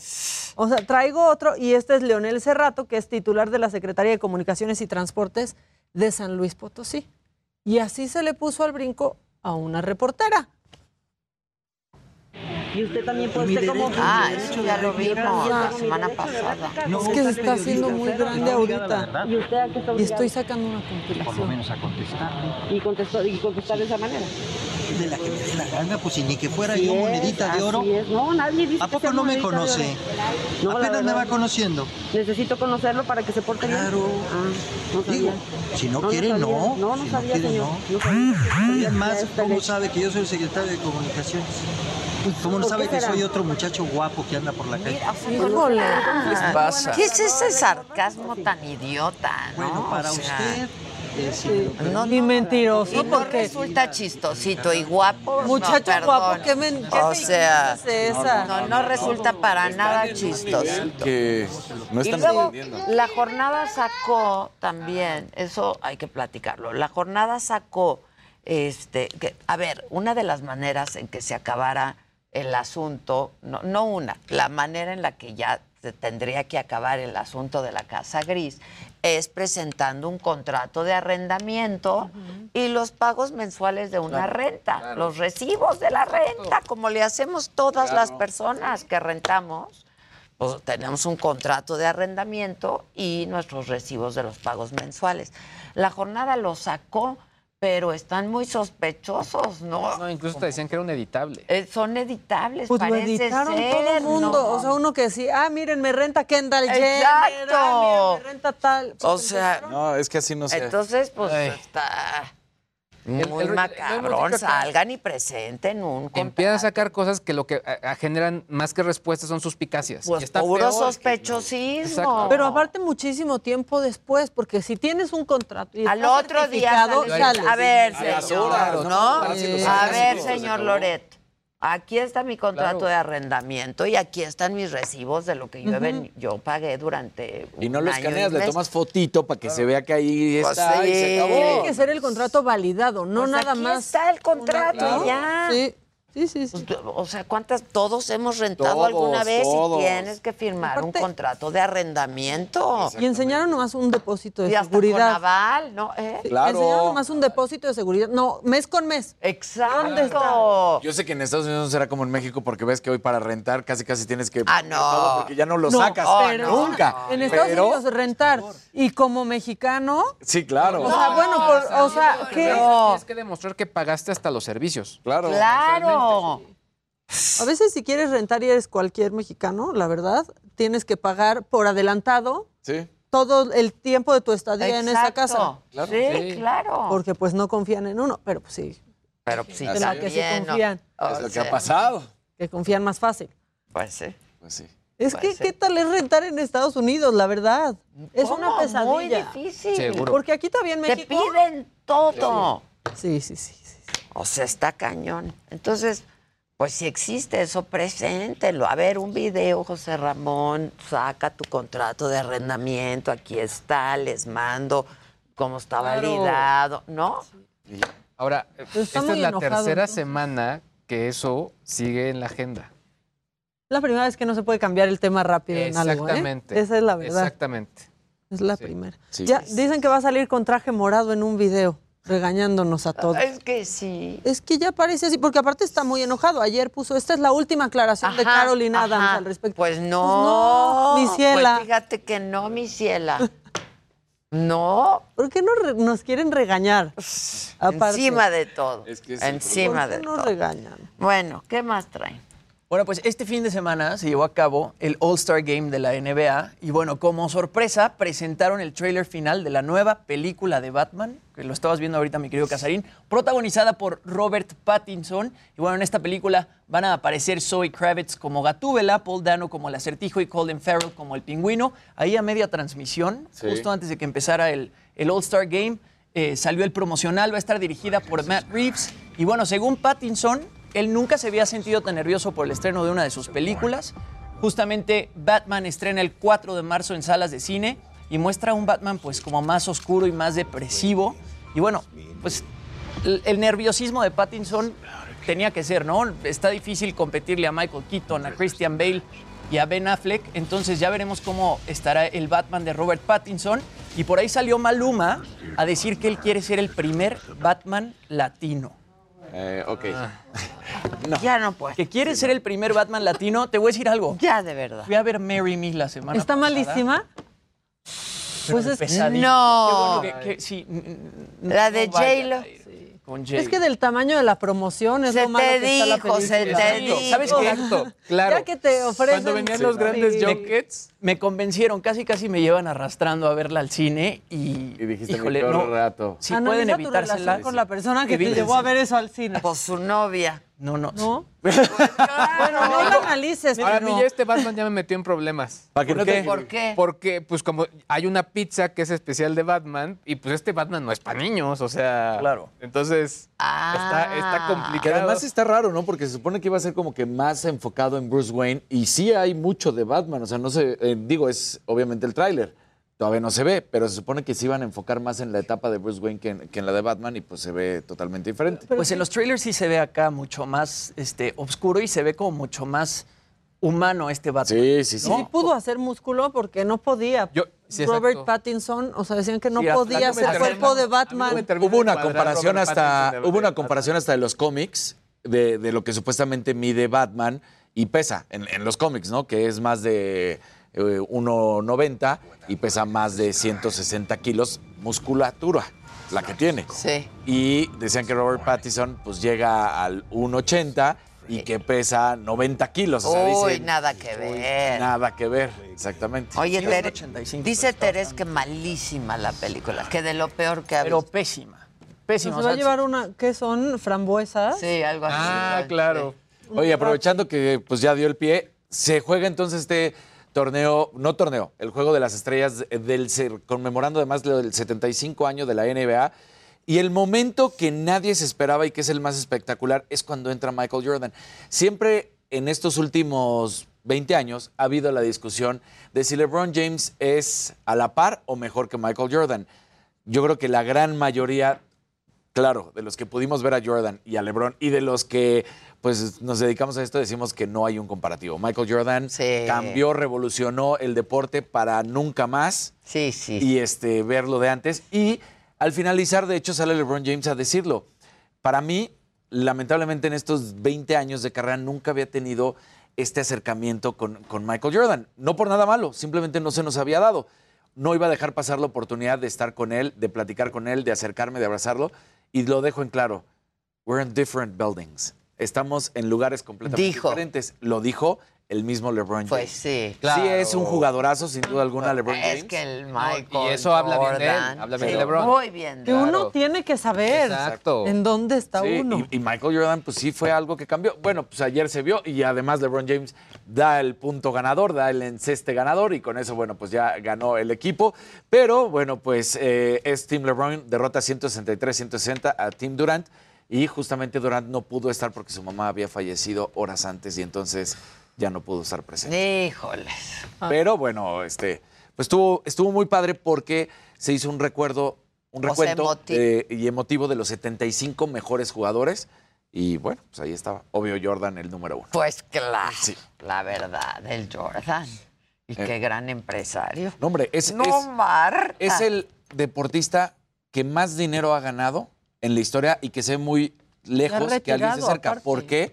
Porque él es dueño de un equipo. Él es dueño del equipo de básquetbol de, de los Bobcats. Y con eso, si él tenía una fortuna cuando él adquiere al equipo de 500 millones de dólares, inmediatamente al ser dueño del equipo, subió a 2.500 millones de dólares. O sea, es algo que muy pocas veces podremos ver, si no es que Sí, no lo volvemos a ver, cañón. porque es impresionante. De hecho, si tú sumaras ahorita a Messi, a Cristiano Ronaldo, al mismo LeBron, no llegan a la fortuna que tiene Michael Jordan. Wow. Y son los Todos tres. juntos. A todos juntos. Sí, no, ese digo, es un Messi que le pero- ayudó aparte a Jordan Sí. a tener más lana cuando Exacto. se fue al... Al París, porque París. el Ah, uniforme claro. que usa el París Es el de- Jordan. O sea, que sabemos que es la relación que tiene con Nike, pero bueno. Padre, es ya- está, está sentado la y venta está ganando tenis. dinero. Sí. Y, y los tenis de Jordan tenis con Nike. siguen Ahora siendo- que- a, a la No fecha siguen siendo una locura. No, y los hay, compras- hay algunos hasta de 25 mil Sí, dólares. sí. No lo puedes creer. El primero, Son el clásico, el que es el blanco con rojo, que ya ahorita se rehizo una edición, no sé si la han empezado a ver mucho, más que en NFT. pero es una ¿Tienes reedición. El original es el que cuesta arriba de 30 mil dólares. Pero es buenísimo porque los compras a un precio muy bajo. Y en cuanto sales bajo, de la tienda. valen más. Ahora, yo no sé quién sabe cuáles son los que van a valer más. Porque hay unos que, que Sí. no, No, pero no. hay otros que en cuanto sales Claro. de la tienda Ya valen. ya valen. Es que depende, por ejemplo, ahí mismo, ahí mismo. Jordan, yo también. para que veas, ahí mismo Jordan rompió cualquier tipo de esquema que existiera, porque él es el primero que además empieza a utilizar tenis personalizados con la marca. Ya después, hoy en día, que están los de LeBron James, que estuvieron los de Kevin Durant, que estuvieron los de Kobe Bryant, y cada uno tiene un diseño diferente, pero el primero fue Michael Jordan. Es que el tema de los sneakers también es súper interesante. Los, los tenis. Pero además ya ves que... ¿Cómo se. ¿Cómo se Y luego ya ves que los que no voy a usar nunca. se enojan. Si tú doblas el pie, el sneakerhead se vuelve loco porque dice, they Lo estás, claro, lo vas a arruinar. No, o sea, es a, a tal nivel que, bueno, tú lo has mencionado, ¿no? Marcas de moda se han metido en Yo no usaba tenis, ni para ir al gimnasio, ¿eh? O sea, yo no usaba tenis ni para ir al gimnasio. ¿Y ahora? Y a partir, no me, o sea, no me los quito. Y me encantan y son coleccionables. O sea, pero aparte con y Jordan, desde que fue desde hace como seis, siete años que las marcas empezaron y ahora con la pandemia, pues más. Sí. Todo el mundo andaba en hace pants, 30 tenis. años. pero Casi 40. Dior ya hizo algo con Jordan. Sí. Dior. Este, Off-White, o sea, marcas muy acá. Claro. Sí, Este, sí, sí. Acuérdate que Louis él- Vuitton creo que también. No, bueno, acuérdate que él también fue el embajador de Haynes durante años y también ahí ganaba una cantidad brutal de dinero. La, la de, de la Sí, ropa interior, sí, sí, sí. Y son todas las colaboraciones que las marcas de tenis hacen con diferentes artistas. Este, Nike sacó con J Balvin, Adidas con, con Bad Bunny y esos pares se terminan vendiendo carísimos. Bueno, y pues los Yeezys. ¿no? Pues los tenis Sí, que traían estos dos chavos ahorita, sus tenis han de ser carísimos porque tienen en su NFT de su Board Panda. Exacto. traen Pero el tenis es Board Monkey, no panda, pues un sí, tenis. El tenis es un tenis. El tenis es un tenis. Yo me quedé pensando en los del licenciado Valeriano. Los del licenciado Valeriano también. ¿Te acuerdas? El, el El, viral que se- el volvió del licenciado Valeriano que hizo, o sea, que sí, es Valeriano no sé qué, y que puso su logo que era Louis Vuitton. Ah, claro, el sí, sí. licenciado El licenciado Valeriano, Valeriano. claro, claro. Yo conozco un cuate que adoro en Guadalajara que te pinta, pero Mm. los tenis, pero las cómo maletas, los pero pinta? no, no, no, es impresionante. Les voy a es- subir el, el Instagram. ¿No porque es quien te hizo la bolsa? bolsa. El que ¿no? me hizo la bolsa. Y me hizo una maleta. Me hizo mi tarjeta de crédito que se ve Ah, padrísima. padre. Sí, sí, sí, sí. Padre. Es una maravilla, o sea, es un gran artista. Pues sí, muchachos. Pues sí, muchachos. Y nosotros peleando por Nosotros entrar. no sabemos hacer negocios. No, No, no. no le sabemos, pero le vamos, Le vamos a a aprender. saber. Es güey. importante. Es lo Se ve, importante. Jimmy, estoy viendo, se ve horrible el tatuaje de Nodal, cómo se tapó el belly. Hubiera puesto Believe. Sí, Oh, exacto. O sí. Belice. Se ve, te voy a enseñar, se ve muy feo. A ver. De cerquita se ven como unas manchas así. Se ven como hay unos hechas. lunares. O sea, y aparte, no sabemos ya ni vas si a- van a regresar. Yo creo que esta vez sí ya no, ¿no? Yo Pues tampoco quién creo. sabe. No, yo creo que esta O ya vas a que Ve te lo quiten con. Ojalá láser, que ya bien. no Belinda quiera regresar. Ve esto. Son ahí unas plastas. Ay, sí, están feas. ¿Quién No le- se puede hacer. Ah, no. no. Mi computadora no. Yo ahí, voy a hacerle, no manches. Ve, se ven ahí nomás unos Sí, puntos. no están Me padres. quedó espantoso. Se ven como perforaciones de No. cuando vas por el cuarto helado y es gratis. Hay que traer a Nodal, ¿no? Estaría buenísimo. Estaría bueno. Que aparte canta padre. Y antes era Tiene buenas bien. rolas, No, y la la, canción nueva está bien. La can bien Fuerte. macabrona, bien macabrona. Sí, la verdad, está más llegadora que la de Belinda. Porque este se tira al piso y siempre Y va a funciona sacar más tirarte al con piso. Maná esta Y es que el apunte de Jimmy es muy bueno, o sea, que se escucha más demo. O sea, como que sí, Sí, se sí, claro. Y además la Claro, cosa fue que nada más la lanzó en, en YouTube. Claro. O sea, no la subió directo a plataformas. Sí, parecía como su contestación. Exacto. No, nomás así como de Sí, esta que ya la tengo lista, échala. Pedro Malo. Ajá. No, a ver cómo se va a tapar el Pero yo estoy muy, muy, Ese muy, muy disgustada con la banda que se le ha ido encima a la. Belinda. ¿eh? Ya. Ya. mira, ya déjate, si truenan, vuelven, regresan, el anillo lo ven del monte de pie, ya. Pero ¿cómo se le han ido encima a Belinda? O sea, Sí. por... Haciéndole memes del estafador de Tinder. Oigan, Eso Pero está cañón. Es lo Sí, mismo que ha pasado, porque también con las estafadas del estafador de Tinder. Les hacían memes de que qué idiotas, de amiga, date cuenta. Y el otro, ya, ya Resulta- Es que le robó. Ahora ya lo van a contratar. Yo se los decía que no era posible. Es increíble. Pero ahora el estafador de Tinder ya tiene su cuenta de Cameo, que es por donde los famosos mandan saludos y mandan este, mensajes de cumpleaños y Como el. V-Box aquí. Y le está yendo ve de poca madre. O sea, creo que el primer día hizo como 30 mil dólares. No manches. Y ya le salió para viajar a otro lado. A para Sí, estafar a estafar a otra. Y aquí no también los memes de que, que aquí no venían porque Ahora- estaban en el buró de crédito las mexicanas. Sí, Pero ¿qué pasará con la novia que tiene? O sea, yo... ¿La modelo? La modelo Sí, la que israelí. ahí. No, pues hoy ya sabe, no puede hacerse. No, súper sabe, pero ¿qué pensará? O sea, de andar con un güey así. ¿Quién sabe? Y la mamá de la hija, Y la mamá de la, hija. Claro. que aparte lo denunció y luego lo perdonó. Y luego ya estaba hasta trabajando con él. ¿Una clon? ¿Una no, clon de mamá de hija y de hija? Es que No, no, no, Muy no. elaborado. no, no. Teatro eso, ¿eh? No, no, no. Está no, muy. no. Sí, vamos rápidamente con Israel Lorenzana para ver qué fue lo que pasó con este niño que eh, pues llevó un arma a la escuela. ¿Qué pasó? ¿Cómo, ¿Cómo va el asunto, Israel? Adela, gracias. Pues eh, ya lo dábamos a conocer este caso del joven de la secundaria que se ubica en la calzada La Viga, me refiero a la secundaria 79 República de Chile, el menor de 12 años, Uciel Isaac, quien sacó un arma de fuego de su mochila y bueno, pues eh, se, le salió un tiro, Adela, le lesionó la mano, la mano izquierda, el dedo anular y fue trasladado a este hospital de Iztapalapa, el hospital pediátrico, en donde en estos momentos está siendo atendido por el personal médico. Aquí a las afueras, por supuesto, medios de comunicación, pero bueno, pues estamos en espera de que salga su mamá y el niño, por supuesto, de este hospital para saber exactamente qué es lo, eh, qué es lo que ocurrió. A las afueras de la escuela, Adela, todavía continúan llegando padres de familia preocupados, por supuesto, para saber en qué condiciones se encuentran sus hijos. Algunos les han dicho que se los pueden llevar y también el director ha señalado que, por supuesto, pues también pueden esperar a que la salida sea de manera normal. De manera que nosotros, por supuesto, vamos a permanecer aquí al pendiente de él en el momento en el que salga de este hospital el niño Uciel Isaac, de 12 años, quien pues llevaba una pistola en la mochila, la metió a la escuela República de Chile y se le salió un disparo cuando se encontraba No, en el no, laboratorio alrededor a la- de las 8.30 de la mañana de la... Qué barbaridad. Qué barbaridad. Pues a ver de dónde la sacó, por qué la llevaba, ¿no? ¿Por qué pasó? ¿qué quería hacer? ¿Dónde está la mochila segura?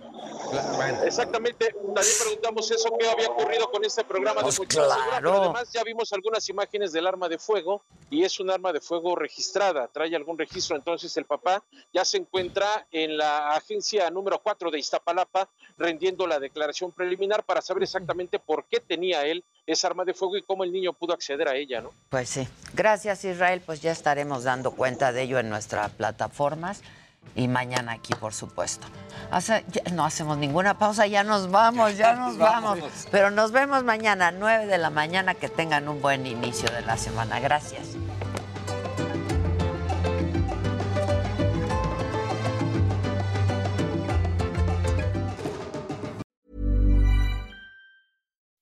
When you make decisions for your company, you look for the no brainers. If you have a lot of mailing to do, stamps.com is the ultimate no brainer. Use the stamps.com mobile app to mail everything you need to keep your business running with up to 89% off USPS and UPS. Make the same no brainer decision as over 1 million other businesses with stamps.com. Use code PROGRAM for a special offer. That's stamps.com code PROGRAM.